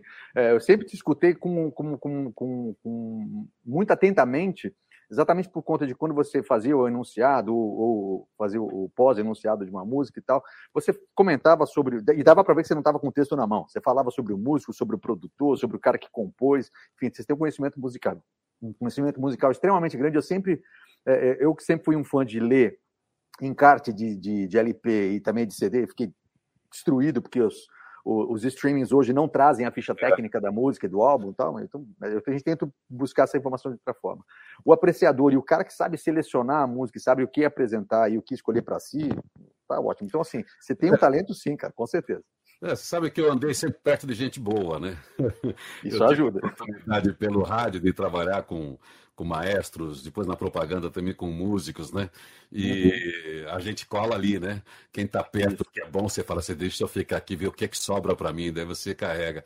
Mas enfim, é claro, eu conheci a música do ponto de vista intelectual, não do, do, do, do fazer, de ver as pessoas uhum. fazerem, de admirar. Mas sempre me, me atentei muito para o contexto em que acontecem as músicas, porque é, vocês que fazem músicas, vocês que criam músicas, os, eu descobri que o John Lennon, que o Roberto Carlos são grandes plagiadores das minhas emoções. Eu não tenho direito autoral, o cara fala das minhas dores, dos meus sonhos, das minhas ilusões, e eu não ganho nada com isso. Mas, enfim. É assim, mas olha, a comunicação é, é isso. A gente estava falando de música, mas voltando uhum. aqui para a questão da responsabilidade que cada pessoa tem hoje com as mídias digitais, ao emitir opinião, ao posicionar um produto, é. ao fazer a sua entrega, porque a gente está num mundo muito transparente. E o marketing não está ameaçado por isso, ao contrário, quem tem um bom produto, quem tem uma boa entrega, é, ele vai para essa cauda longa, ele vai ter uma relação é, com muito mais gente desde que ele esteja realmente consistente, seja no discurso, seja no produto, seja no serviço. É isso que esse mundo de muitas mídias oferece para uma empresa, para um negócio, para uma persona? É, eu, eu acredito que sim. E, mas é, é engraçado, e, e, e, talvez seja estranho eu falar sobre esse assunto quando eu estou falando de marketing de comunicação, mas tem uma, tem um, uma área de estudos, uma área de comportamento chamado ética. E isso nunca teve tão relevante é, no, no, nos negócios ou nas relações interpessoais, como seja, porque é, a, o excesso de mídias também, excesso de, de liberdade, vamos falar assim, hoje a gente dá, dá da, da, como, como, como diziam há muito tempo, da metralhadora na mão do macaco. Né? Então você sai, qualquer um sai falando qualquer asneira nas mídias e acaba sendo ouvido por pessoas que não têm muito senso, muito critério de julgamento de, de, de, análise. Então hoje existe uma guerra de narrativas. Né? Então a, a, guerra de narrativa ela funciona para produto, para político, é, para gente que quer se posicionar, para gente, o cara do BBB, sei lá, quem quer que seja. E nessas guerras de narrativa se encontra muito pouca responsabilidade com aquilo que se fala e a forma como vai impactar no, no ouvinte. Eu aprendi muito cedo que na área de comunicação, de que a comunicação de verdade só existe quando você tem o emissor, a mensagem e o receptor, porém existe uma volta, existe um retorno dessa mensagem com a interpretação ou com a sensibilidade. Hoje existe muita preocupação com esse retorno. Hoje todo mundo está disparando uma metralhadora de opiniões, de narrativas é, e de valores que nem sempre são entregues é, e que no mar de tanta baboseira falada, feita ou, ou apresentada, é, não dá muito tempo de você, ou não se dá muito valor né, sobre aquilo que retorna. Normalmente as empresas de pouco valor, que não têm interesse em grande durabilidade da sua existência, não vão buscar essa referência né, da, do ponto de vista ou da satisfação dos seus clientes, ou dos seus funcionários, ou dos seus colaboradores, dos seus fornecedores, etc., e acaba se perdendo e ela tem pouca duração. Então você vê muito negócio abrindo e fechando, porque é isso, ah, eu vou abrir, vou montar um lanche texano, só que eu só coloco música caipira para tocar. Não, então vou colocar só samba. Assim, não se preocupa muito com ah, fazer sentido hoje em dia. Qualquer coisa é emissão de opinião, né? Vale como, como opção, é liberdade de expressão. Mas dentro do negócio, a, a, a questão da comunicação tem que estar ligada com o que efetivamente se pensa, se sensibiliza com relação à receptividade, com relação à percepção de qualidade, percepção de valor. Então, acho que existe. A gente está muito imaturo, né? Esse excesso de, de meios também trouxe para a gente uma oportunidade de testar muita coisa, mas de uma maneira imatura. Então, tem muita gente irresponsável falando sobre produtos, sobre serviços, sobre causas, sobre ideias, sobre ideologias, né, sem escutar o retorno. E aí a, a, comunicação não se forma. Só vai, só emite, só emite. Só emite não dá tempo de receber de volta para tentar valorar mesmo aquilo que está fazendo. Você sabe que eu, eu trouxe, eu tenho desenvolvido né, nas palestras, nas minhas conversas, meus diálogos por aí de empresa, dentro do tema futurabilidade a ética, claro. E eu trouxe como apoio para futurabilidade, até trabalhei isso com num evento muito grande com o professor Mário Sérgio Cortella, quando a gente deu um pouquinho mais de força para o tema, uma frase do Jean-Luc Godard, lá dos anos 60, que é a ética é a estética do futuro. É, então, é, como você falou, não tem como, de, de, uma outra forma, não tem como enganar ninguém. Então, quem tem uma consistência, que tem uma verdade, ele enfrenta essa guerra de narrativas, né? Então, na, na dúvida, a verdade, sempre. Porque a verdade é um apoio, né? Que ela, ela não muda. Um não. fato, uma história, ela não muda. As narrativas, às vezes, distorcem os fatos. Mas a verdade, o fato está ali imutável. Pode até ser interpretado com impacto depois de 50, 100 anos, mas o fato uhum. continua sendo. É, e não tem como. Se você tira a premissa verdadeira, ou se você tira a verdade da sua entrega, ou seja, você não constrói, como você falou, uma reputação para sempre, né? uma reputação para o futuro. A empresa acaba tendo aquela oportunidade, naquele momento de uma venda do produto, não sei, virou onda, depois se esvazia. E como a gente vê produtos, né, campanhas super legais que se esvaziam, você fala, onde é que foi para isso? Era tão legal e desapareceu. A gente precisa hoje, talvez, né, como empreendedores, as pessoas que estão com a gente aqui, pensar isso, né? Isso que eu estou fazendo tem vida longa? É. é, é, é. E foi feita para durar. Às vezes as coisas não são feitas para durar e está tudo bem. Desde que se assuma isso, né? Eu acho que essa, essa é uma, da, uma das coisas mais importantes. Eu tenho trabalhado sempre no mercado, desde que eu comecei a, a trabalhar com marketing, no mercado de serviços ligados à viagem, entretenimento ou mobilidade de alguma forma. É, é, e todas as empresas que eu pude passar como, como executivo, sejam companhias aéreas, locadora de carro, agência de viagem, é, é, operadora e hotéis, enfim, e mais recentemente agora o negócio de, de aluguel de bicicletas, para mim é, é, sempre teve muito clara essa história de você ter oportunidade de conviver com o usuário é muito rico. Você não tem como errar. Você chega no hotel, você vai fazer o check-in, você está ali com a pessoa. Por mais que você faça o teu check-in online agora, você vai precisar de, alguma, de algum serviço, de alguma orientação, e sempre existe um momento da verdade. Ali você não, não consegue, porque não é mais você o dono do negócio, o grande gênio que, que colocou os valores por escrito e colocou o Irineu Toledo para fazer uma, um anúncio para você num spot de rádio. Ali está o momento em que teu funcionário, que se ele não tiver de, ter encontrado com os valores da companhia, não sentir que aquele negócio é de verdade, ele pode arruinar tudo que foi feito com aquela campanha maravilhosa naquele momento da verdade. Então, para mim, existe sempre a possibilidade de se buscar a, a excelência e a verdade e a ética na prática no momento da entrega, entendeu?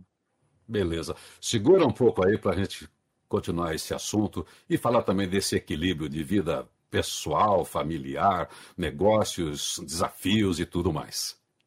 Positivity Talks. Conversa com quem tem o que dizer.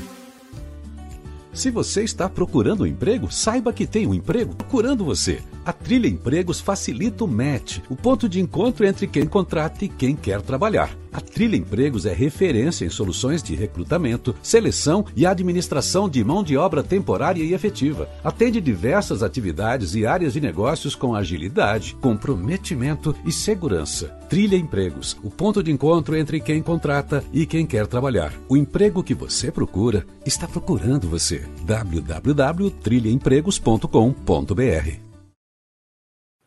Positivity Talks. Conversa com quem tem o que dizer.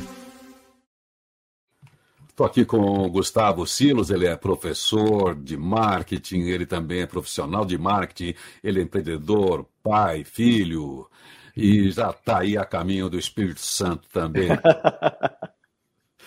Ô Gustavo, é, você é um empreendedor, eu tenho visto as publicações, você está muito ligado à locação é, de bicicletas, mas a, sua empresa hoje ela se dedica a que tipo de, de, de, de locação?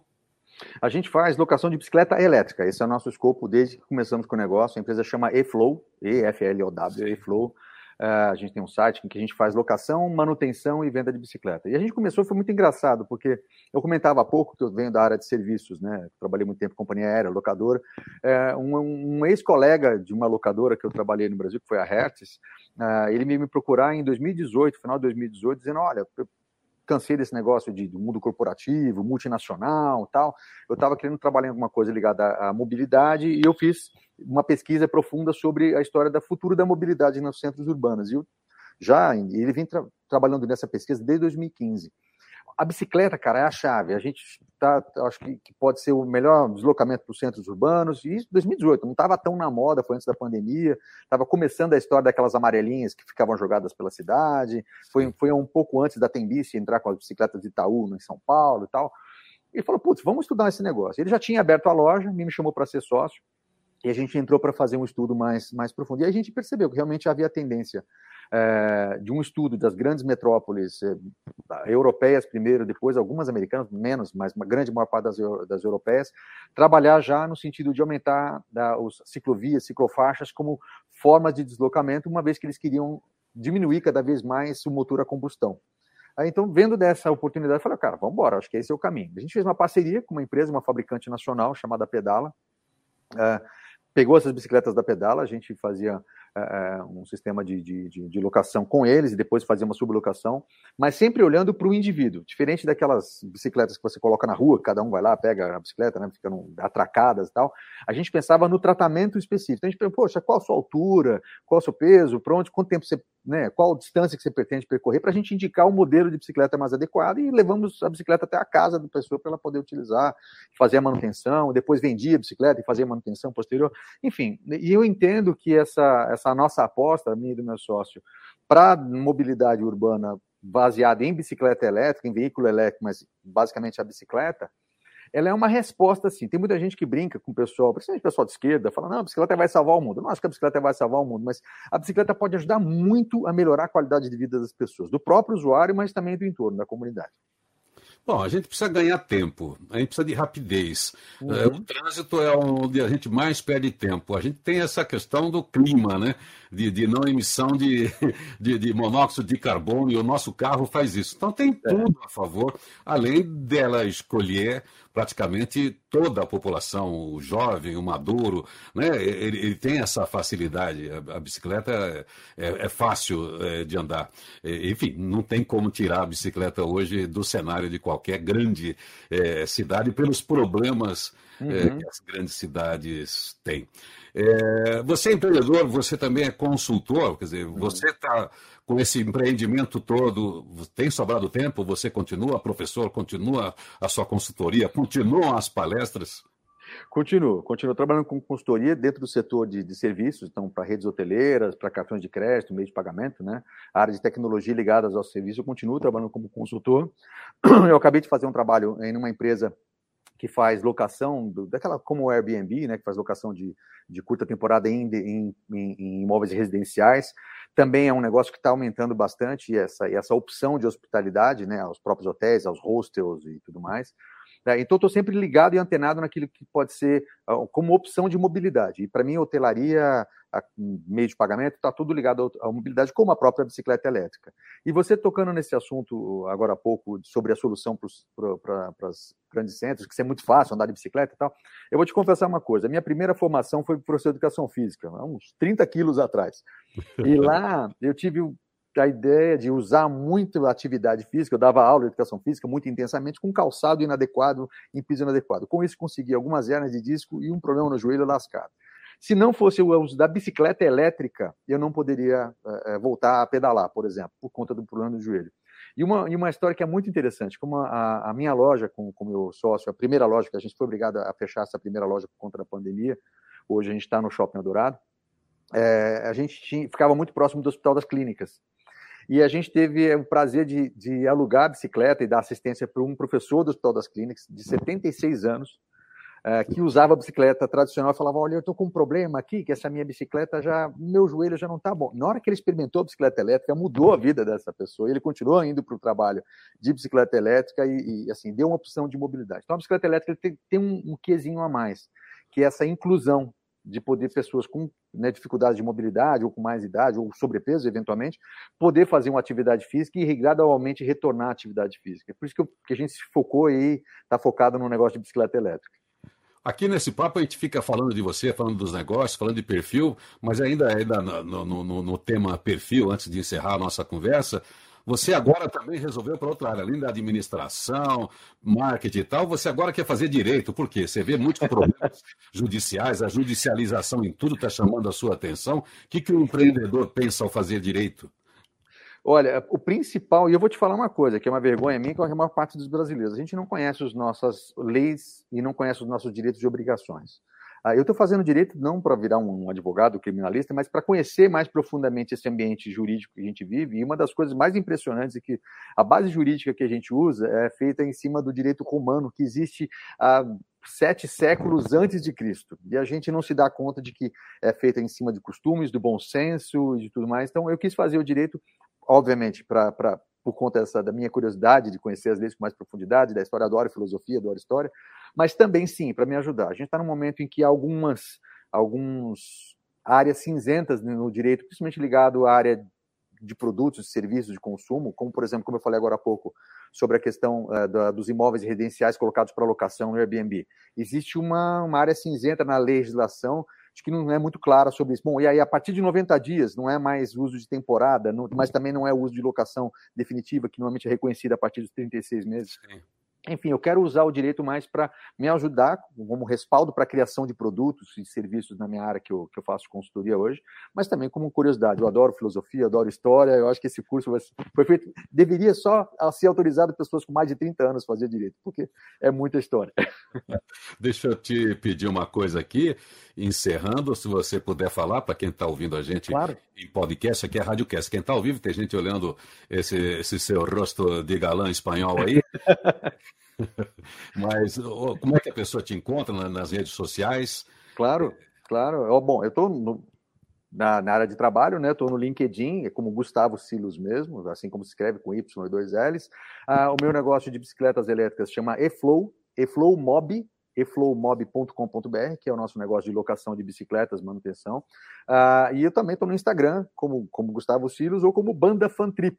Fam Trip, que é, que é a banda que, eu, que a gente toca, faz uma bagunça aqui no, no ABC de São Paulo, que no próximo dia 20 de, de abril vou estar aqui no, no, num bar super gostoso chamado Giramundo, em São Bernardo do Campo, fazendo um som, acompanhando a minha filha. Eu não vou estar fazendo som nenhum, não. Minha filha vai estar cantando e minha banda vai estar fazendo acompanhamento para ela. Tem pai que acompanha o filho no, no, no, no, campeonato, né, de fim de semana, vai fazer a torcida. Você vai acompanhar a filha cantar. Mas então, é com família, encerrando, conta pra gente aí, como é que é fazer tanta coisa e manter esse equilíbrio família, afeto, amigos, a música e trabalho e estratégia?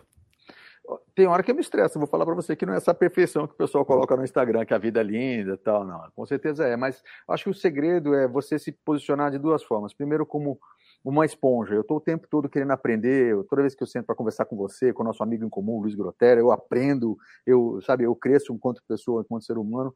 É, mas principalmente você está aberto a novas opções, né? Eu, eu, sempre tive, eu sempre fui muito criticado e depois que eu descobri que a minha, o meu grande lance era ser consultor, porque eu não queria passar muito tempo numa empresa só não queria ficar com uma cultura só, eu queria adquirir várias culturas, eu queria poder absorver muita coisa para colaborar com outras formações de culturas.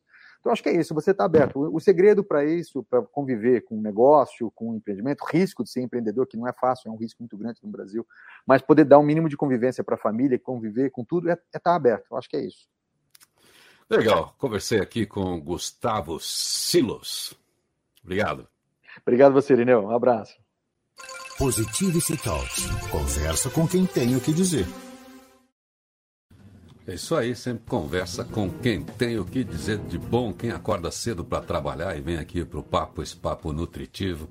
Tenho certeza que é muito bom para você também entrar na conversa, participar da conversa. Quando alguém fala uma coisa, você também pensa, é um jeito de interagir, é uma conversa solta, nada estruturada. A gente vai querendo saber da pessoa como é que ela faz, como é que ela pensa, os conhecimentos que tem, e isso vai compartilhando e eu espero que sempre inspire você também aí no seu negócio, na sua vida, porque a gente aprende sempre nas conversas, né? A gente aprende com os amigos, com as oportunidades, com as experiências dos outros. Tudo que a gente aprende com a experiência do outro é mais barato, é mais rápido e menos doloroso. Se a gente aprender a observar e captar né, as experiências dos outros e adaptar né, para as nossas realidades, as nossas circunstâncias, é sempre muito válido. Pode ter certeza. Essa é a proposta aqui do primeiro programa Feliz Dia Novo. Você também quer participar da conversa? Entra aqui, tem o nosso WhatsApp, tem o grupo aqui da Janelinha, gente que pode mandar texto para eu ler, para eu compartilhar.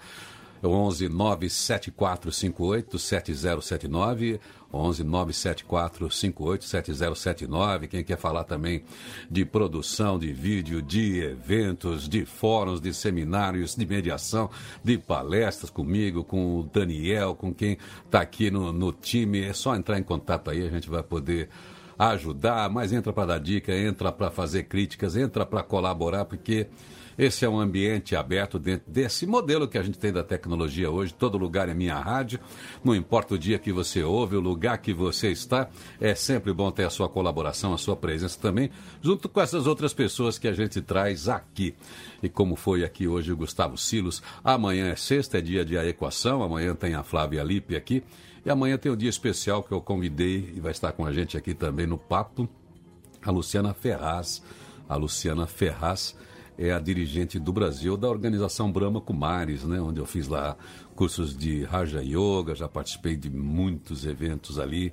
Eles trabalham para a cultura de paz, uma organização presente em mais de 100 países.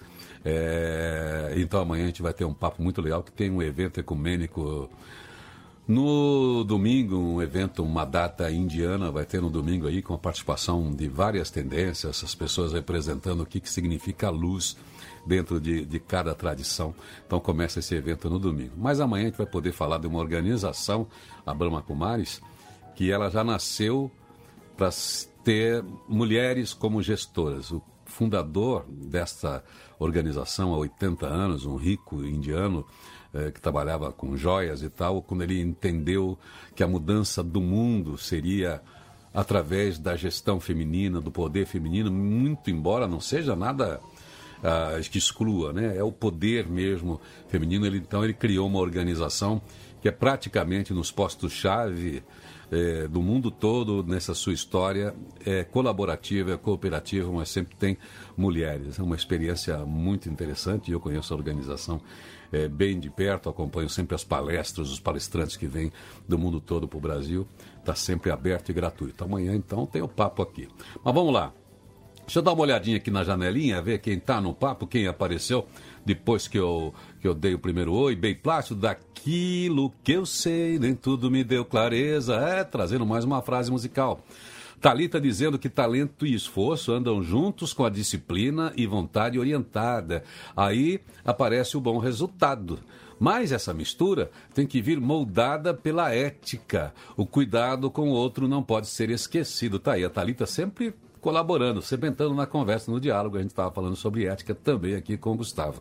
Naí Cardoso, feliz dia novo para você também.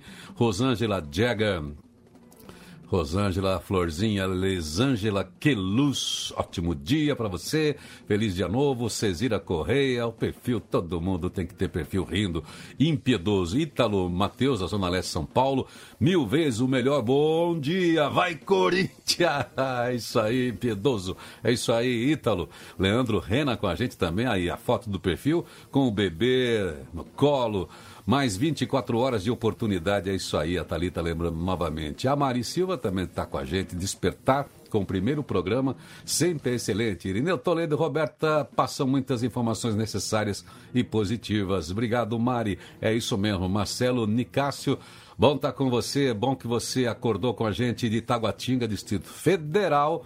Tá a Venina Miranda mandando um alô. De Embu das Artes, o Flávio Silva, que está sempre na madruga com a gente. Helenice Marques, também apaixonada pelo rádio. Bom dia, feliz dia novo, irmão. E vamos nessa então, né? Vamos continuar nosso papo, que tem mais coisas aqui. Tem outros assuntos, tem o que falar, tem o que ouvir, tem o que pensar, tem o que refletir Todos os dias é isso. Mas comece o seu dia bem e bem informado aqui com a gente. Se você consegue elaborar o seu dia, planejar o seu dia com boas conversas, com boas ideias, bons sentimentos, eu tenho certeza que quando você voltar para a cama, voltar para o seu travesseiro, você vai voltar recompensada, vai voltar feliz com aquilo que você fez. Palavra-chave hoje aqui da Agenda Atitude é persistência, diz Oliver Goldsmith. A nossa maior glória não reside no fato de nunca cairmos, mas sim em levantarmos-nos sempre depois de cada queda. É, aprender a andar de skate, aprender a andar de bicicleta, aprender a andar foi assim, né? Imagina se uma criança desistisse logo de cara, começa a andar, começa a dar os primeiros passos, cai, começa a dar outro, cai. Ela pensa assim: ah, isso não é para mim, não, não, vou engatinhar a vida toda, quero saber, não. Aí ainda bem que a gente insiste. Isso vale para a vida toda, tá? A gente está sempre é, discutindo isso, falando disso em palestras com todos os especialistas em todas as áreas, essa capacidade plástica do cérebro sempre se adaptar na direção daquilo que você quer. Ontem, aqui no encontro com o Daniel, às 8 da noite, no evento Hábitos para o Sucesso, a gente lembrou isso, né?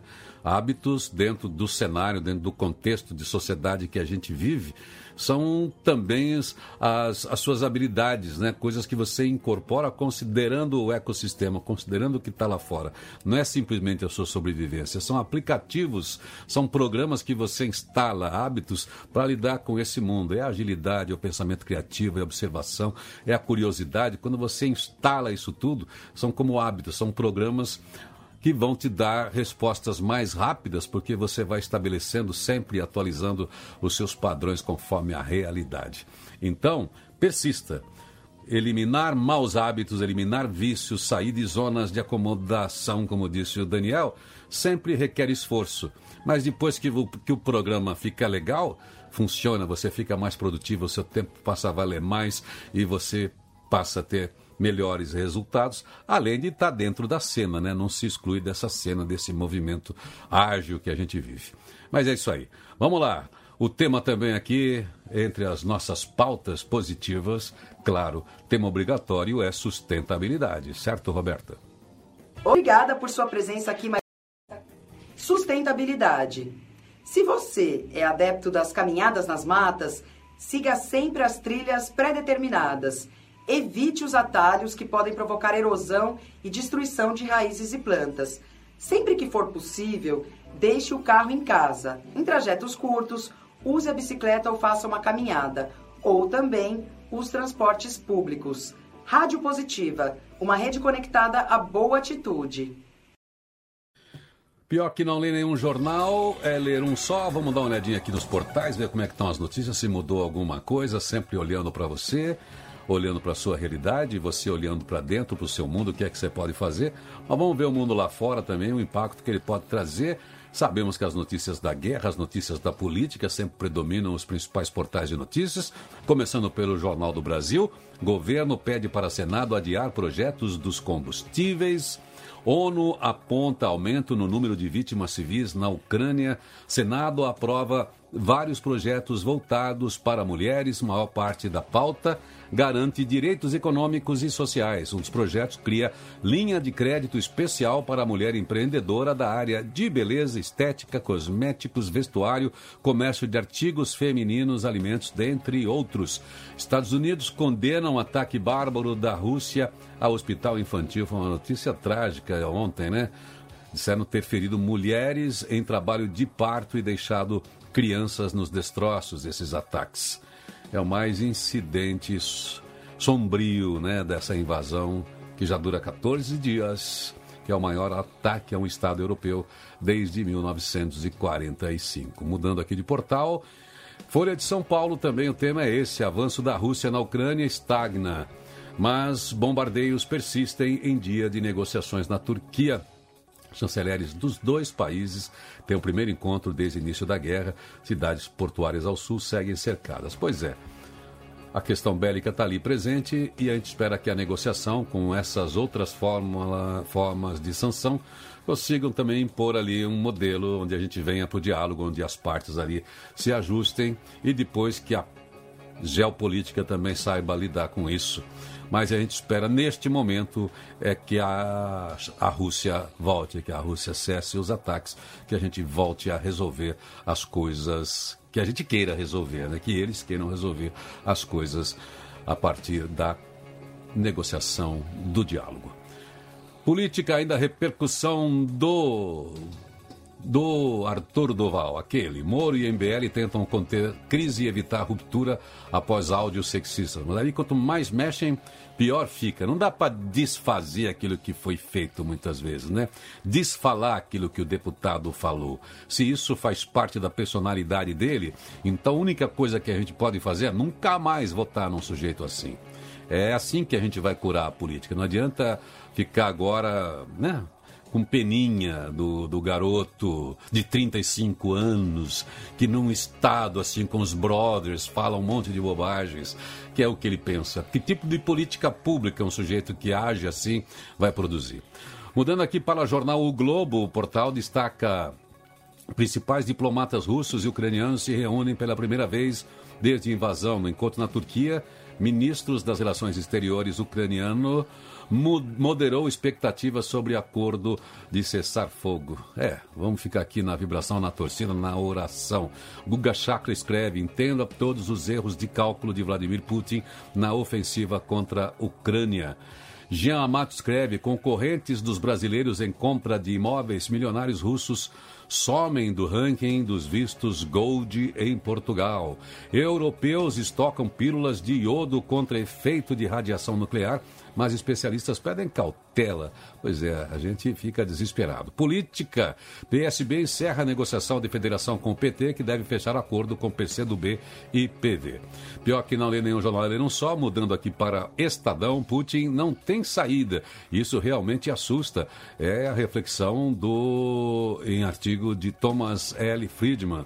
O líder russo precisa compreender totalmente que as únicas escolhas que lhe restam são sobre como ele pretende perder a guerra.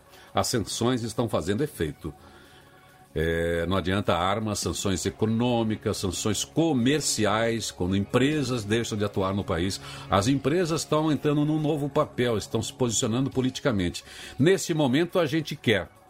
E quando as empresas exercerem esse poder político contra outras coisas ou determinando a política de um país, por exemplo, Dependendo das eleições do Brasil, dependendo quem é o presidente do país, as organizações multinacionais, as empresas comerciais estabelecem boicote econômico com o Brasil. Quer dizer, nós, nós é que vamos decidir a política ou o poder econômico. São questões que estão no ar. Nesse momento é contra a guerra, tudo bem. Quando foi contra? Aliás, essa é uma reflexão do Luiz Grotera, que é um cara de planejamento, é um cara de brand, é um cara de negócios. Conversei com ele ontem, um papo que a gente vai trazer logo para cá, que é o papel das marcas. A gente está vivendo uma mudança do branding, é um tema muito importante que eu gosto muito de tratar e sempre que possível trago o Luiz Grotera para a palestra sobre esse tema. É a evolução do marketing, é o modelo de negócio, enfim, é algo muito mais sofisticado que diz sobre as empresas, sobre as organizações, sobre os seus propósitos, além das questões do negócio. Mas, enfim, Tamo aí, né? Esse é o tipo de guerra que a gente tem e a gente tem que pensar. Hoje a gente quer as empresas fora, faz parte da sanção para afastar o Putin, para que a gente não tenha mais pessoas vítimas. Mas o povo russo, que não decidiu a guerra, também sofre com essas questões econômicas. Como é esse mundo onde as marcas vão ter partido, onde as marcas cancelam? Que tipo de patrocínio uma empresa tem que dar para um, um conteúdo? São questões que vão ficar no ar. Mas vamos lá, pior que não ler nenhum jornal é ler um só. E a Roberta traz mais uma aqui da pauta consciente e da pauta positiva.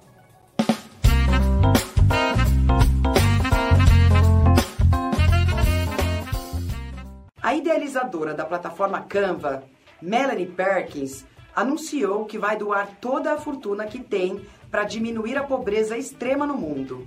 Considerada a segunda mulher mais rica da Austrália, ela criou a plataforma de design gráfico que ajuda a fazer edições rápidas para as redes sociais, um negócio que vale mais de 275 bilhões de reais. Desse total, ela e o cofundador e marido, Cliff Obrecht, possuem 30%, o que representa mais de 85 bilhões de reais. Quem precisa de todo esse dinheiro? questionou Melanie. O crescimento impressionante de sua empresa que gerou receita de quase um bilhão de dólares antes do último Natal, foi impulsionado pelo isolamento social, uma vez que 60 milhões de clientes de 190 países criaram uma conta no site em meio à quarentena. Quem precisa de tanto dinheiro? Essa é a pergunta, né, Roberta? Há poucos anos, antes da riqueza chegar, a Melanie Perkins se sustentava vendendo tatuagens em spray nas ruas. Hoje ela tem 2.500 funcionários e se tornou dona de uma das companhias mais valiosas do mundo. Mas Melanie e o marido não pretendem ficar com essa riqueza toda e em dezembro assinaram um compromisso de doação de Bill Gates, comprometendo-se a repassar toda a sua fortuna para a caridade. Pois é, isso é muito interessante porque toda a grande fortuna, tudo aquilo que é além daquilo, muito além daquilo necessário, ele pertence realmente à humanidade. Todos os bens da cultura, todos os recursos eh, dos negócios e da ciência, todos nós somos coautores. E se a gente tem um mundo que está aprendendo a regular, tem fortuna se construindo muito rápido, é porque tem um sistema que ainda não foi regulado. Mas se a gente tem um mundo desequilibrado do ponto de vista das condições, tem uma concentração muito grande de riqueza, é muito interessante ver essas pessoas que se tornaram bilionárias. Você vê uma empresa de 250 bilhões de reais ter essa consciência isso que é legal, né? Não é alguém que está criticando a fortuna que eles têm, mas não, aquela pessoa que conquistou uma fortuna porque todo o ambiente produtivo, todo o sistema de educação do mundo, todas as outras ferramentas existentes e construídas durante esse período de evolução é, foram usadas dentro de um outro momento, mas elas têm essa consciência de dizer: olha, isso não me pertence, isso pertence a todos. Como fez Bill Gates, né, que é detonado por aquelas pessoas que falam que ele faz parte da MON, esse povo que vem com esse papo de globalista. Para que, que o Bill Gates vai querer mais dinheiro? Que conspiração! O Jorge Soros mesmo vai ter essa gente. Jorge Soros é do dinheiro. O Buffett era um cara também da economia de bolsa. O Buffett, que é um dos caras mais ricos do mundo, mais ágeis para fazer dinheiro nas bolsas, também pegou grande parte da sua fortuna e entregou para a Fundação Melinda Gates.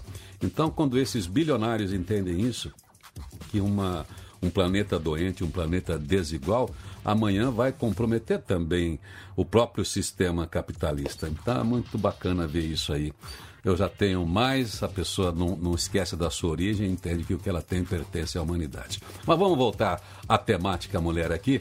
Vamos virar a página, porque eu quero trazer para você aqui, nesse dia de literatura, de destaque das mulheres, uma mulher, a Débora Weinstock, trazendo o poema de Clarice Lispector, Se Eu fosse eu ainda essa semana na temática feminina aí. Se eu fosse eu. Conta aí o poema de Clarice Lispector, Débora Weinstock.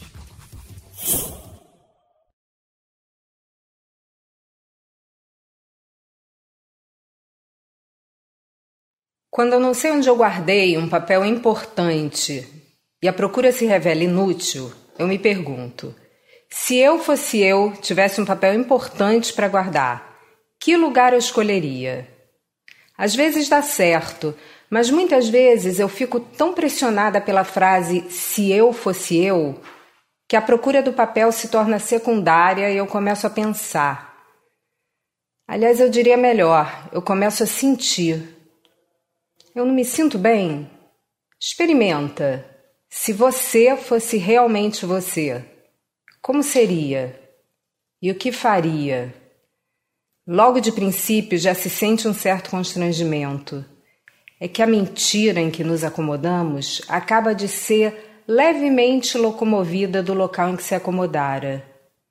No entanto, eu já li biografias de pessoas que de repente passavam a ser elas mesmas, mudavam completamente de vida. Eu acho que se eu fosse eu, os amigos nem me cumprimentariam na rua porque até minha fisionomia teria mudado. Como não sei. Metade das coisas que eu faria, se eu fosse eu, eu não posso nem contar. Eu acho até que por um certo motivo eu terminaria presa na cadeia. E se eu fosse eu, eu daria tudo que é meu, entregaria o futuro ao futuro. Se eu fosse eu, parece representar o nosso maior perigo de viver, parece entrada nova no desconhecido. No entanto, eu tenho a intuição de que, passadas as primeiras loucuras da festa que seria, nós teríamos enfim a experiência do mundo, experimentaríamos em pleno a dor do mundo e a nossa dor, aquela que aprendemos a não sentir. Mas também em certos momentos seremos tomados de um êxtase de alegria tão pura e legítima que eu mal posso adivinhar. Aliás, eu acho que eu já estou adivinhando. porque eu me senti sorrindo e senti também uma espécie de pudor que se sente diante de tudo aquilo que é grande demais.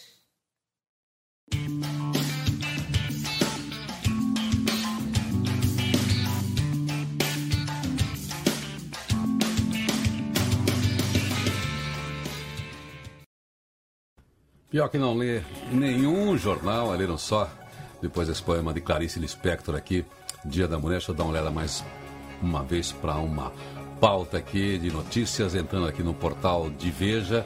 Assuntos em destaque: Ucrânia diz que não houve progresso para cessar fogo após encontro entre ministros. É, fizeram parte da reunião chanceler ucraniano e o russo, e foi a primeira vez que dirigentes do alto escalão ficaram frente a frente desde o início da guerra mas não teve avanços. Eleições 2022, diferença de Lula para Bolsonaro é de oito pontos, diz nova pesquisa.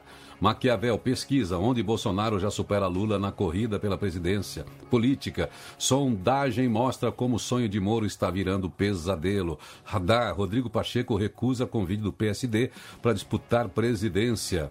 Levantamento Veja. Média móvel de mortes por Covid está abaixo de 500 a uma semana. Medicina. Morre o primeiro homem a receber coração de porco em transplante. Maquiavel de novo aqui. Arthur Duval e a dor de experimentar que cassação é um ato político. Caetano Veloso e outros artistas se reúnem com ministros do STF. Cinema, trailer de Obi-Wan Kenobi traz Ewan McGregor de volta a Star Wars. Naufragado há mais de 100 anos, Endurance é reencontrado. É isso aí, ó. Uma expedição localizou o veleiro de três mastros que levou o explorador britânico Ernest Shackleton e 27 homens ao mar de Weddell, no Polo Sul, em 1915. Pois é, diz que ele está intacto. Pior que não lê nenhum jornal, a ler um só, manda aí mais uma da pauta consciente, da pauta positiva, Roberta.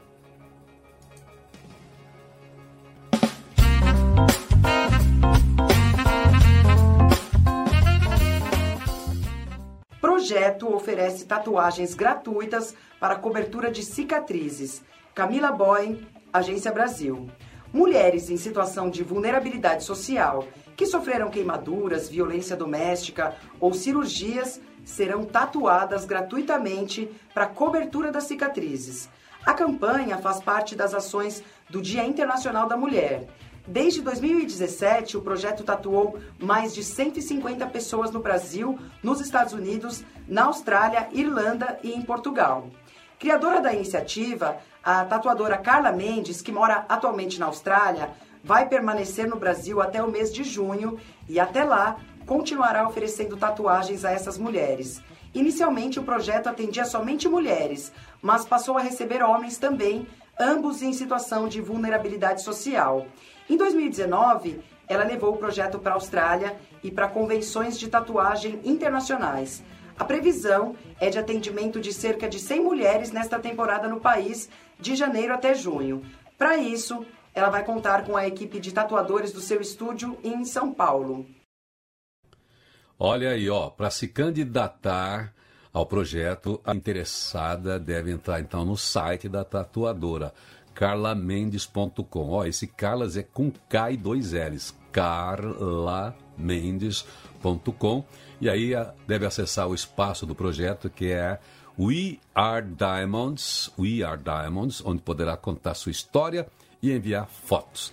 Carla, com K e dois L's, contou ainda que o processo para tatuar pessoas com cicatrizes inclui avaliação por um médico que também faz parte do projeto. Vamos falar aqui de página do Sandro Mendes, que é o nosso colaborador para os assuntos de diversidade e inclusão. Ele também está lá de olho na sua página Preto Sou. Ele coloca aqui para a gente, pesquisa indica que a imprensa brasileira reconhece ganho das leis de cotas, apesar de defenderem editoriais que cotas sejam baseadas apenas em fatores socioeconômicos, a Folha foi o jornal que mais publicou trechos favoráveis ou sem posicionamento evidente. Um relatório elaborado por pesquisadoras da Universidade Estadual de Maringá, no Paraná, indica que a imprensa brasileira reconhece as conquistas da lei de cotas. Foram analisadas publicações de nove veículos, entre os quais a Folha de São Paulo. Cerca de 89% das 103 publicações foram feitas entre janeiro e novembro de 2021. As demais têm datas que variam de julho de 2017 a outubro. É isso aí. Entre todos os veículos, a Folha foi a que mais teve publicações no período. Para o supervisor do estudo e pesquisador da Associação Brasileira de Pesquisadores e Pesquisadoras Negros e Negras, Delton Aparecido Felipe, Movimentos negros brasileiros veem a imprensa como um terreno de disputa importante para a promoção do debate sobre pautas sociais e raciais. Dizem assim, ó, nós temos a imprensa como um terreno de disputa, de luta por ideias. Devemos reconhecer a mídia jornalística porque ela tem um impacto e é um dos lugares por onde as pessoas se informam sobre as questões sociais. A imprensa profissional continua tendo seu papel fundamental no debate sobre cotas. Mitos sobre diversidade, equidade e inclusão nas empresas impedem avanço de lideranças nessa jornada. Outro tema que assunto tem que estar na pauta estratégica das organizações, nas discussões e indicadores da diretoria e do conselho de administração, dizem especialistas. Tem mais.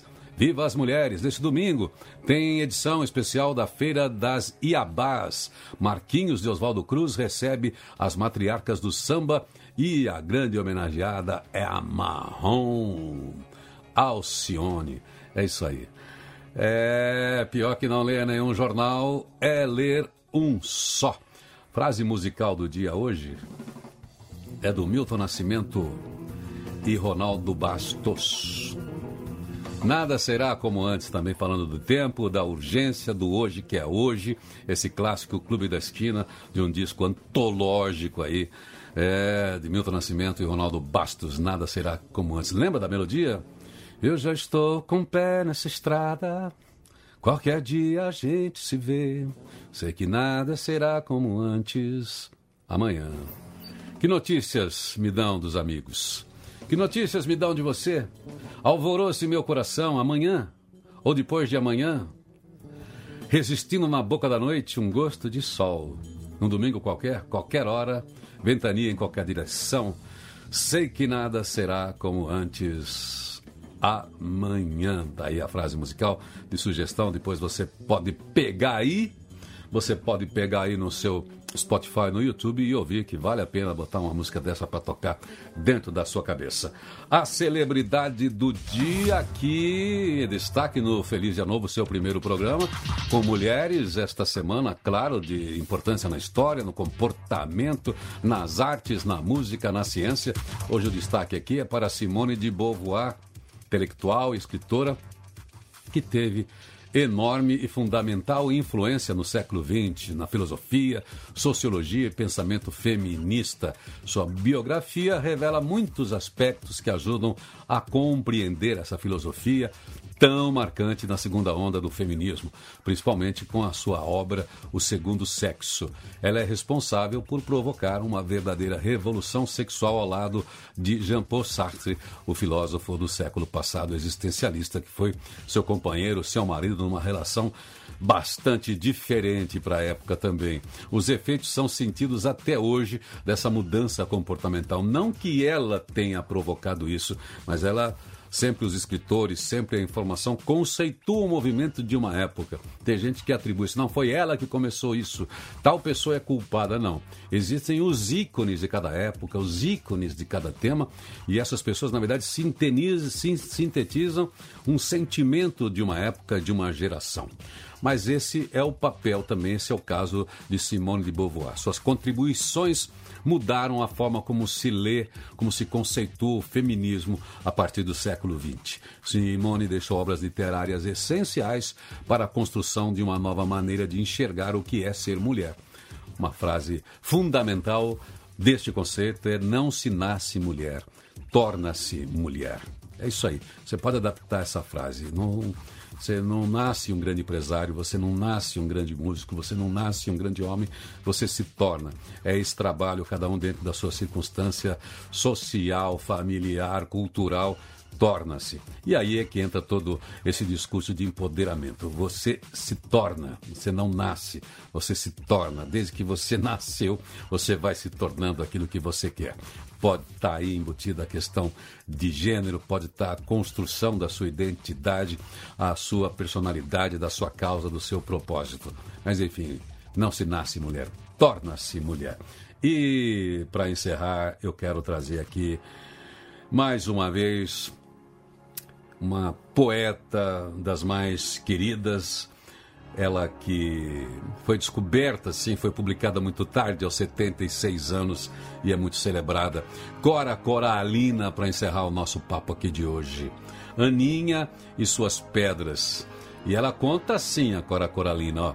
Não te deixes destruir, ajuntando novas pedras e construindo novos poemas. Recria a tua vida sempre, sempre. Remove pedras e planta roseiras e faz doces. Recomeça. Faz de tua vida mesquinha um poema e viverás no coração dos jovens e na memória das gerações que hão de vir. Esta fonte é para uso de todos os sedentos. Toma a tua parte Venha a estas páginas e não entraves seu uso aos que têm sede. Esse é um dos poemas mais conhecidos de Cora Coralina. Aninha e suas pedras. Está aí, muito clara a mensagem. Parece que ela está falando com ela mesma, né? É isso aí. E assim a gente vai fechando mais um dia aqui do seu primeiro programa do Feliz Dia Novo, agradecendo você que apareceu por aqui, você que veio dar o um bom dia pra gente, Cris Campos, você Ricardo Oliveira, você Bem Plácido, a Talita tá reforçando aqui que talento e esforço andam juntos. E é isso aí. A Nair Cardoso, a Rosângela, a Elisângela, a Cesira, o impiedoso corintiano da Zona Leste São Paulo, Leandro Rena, a Mari Silva, o Marcelo Nicásio Venina, Flávio Silva, Helenice. Reginaldo Barrinhos, Araquém, Romeu, Robério Pontes, Elza, Cenoura, Cenoura Nindim, Tiago, Raquel, Ana Valença, Lucilene, Lúcio Jorge, Marco Aurélio, Rô Barros, Carlos Alberto, Ricardo Carvalho, quem veio ao vivo para a conversa, quem não veio também, que está ouvindo a gente trabalhando, fazendo o que tem que fazer, não tem condição de entrar, entrou num portal, também tem, o pessoal que escreve que não chega para mim aqui, que vem da internet por todos os canais, é um canal multiplataforma, todo lugar a nossa rádio. Mas o importante é que você está aqui na conversa todos os dias com a gente, isso me honra muito. Todos os dias estou aqui das 6 às 8 da manhã com gente que tem o que dizer de bom, com uma curadoria de assuntos que a gente acha aqui e ali, que eu sei que podem ajudar você na sua manhã, porque a gente tem as notícias aí da realidade do dia a dia, as notícias requentadas daqui de lá, da guerra, da política, tem as pessoas trabalhando para fazer o bem como você, tem muito mais coisas boas boas acontecendo no mundo, mas a gente vai dando um pano rápido aí sobre todos os assuntos e você com a gente elaborando a sua realidade, como é que você vai enfrentar os seus desafios, suas circunstâncias. E a gente quer colaborar com essa conversa para sempre fortalecer esse seu desejo, esse seu sentimento positivo, essa sua capacidade, essa potência que é você, sempre para que você não perca a coragem e saiba que se o dia está começando até você voltar para a cama, você tem muita coisa para ser feita e pode ser feita. Você só não pode ignorar essa potência que é você, seus talentos. Pega para fazer que vai dar tudo certo. Quero agradecer aqui, além de você que nos acompanha todos os dias, agradecer a turminha aqui que garante que eu esteja aqui falando com você todo dia. A começar do Tiago, que está comigo aqui ao vivo agora, sempre no controle total do que acontece aqui. A Roberta também na apresentação. E o Ulisses Galuti no setup, que é a construção dessa arquitetura de transmissão da Via Guiar, que também está nessa transmissão e no conteúdo. E Isidro na pesquisa. Eu sou Irineu Toledo. Persistência é a palavra-chave e a agenda atitude hoje. Estou torcendo aqui para que você faça desse dia mais um grande dia na sua história. Um feliz dia novo, um feliz dia todo. Obrigada por sua presença aqui mais uma vez. Voltamos amanhã com Irineu Toledo e Flávia Lipe. Te esperamos às seis da manhã ou a hora que você quiser. Feliz dia novo! Feliz Dia Novo, o seu primeiro programa, Rádio Positiva.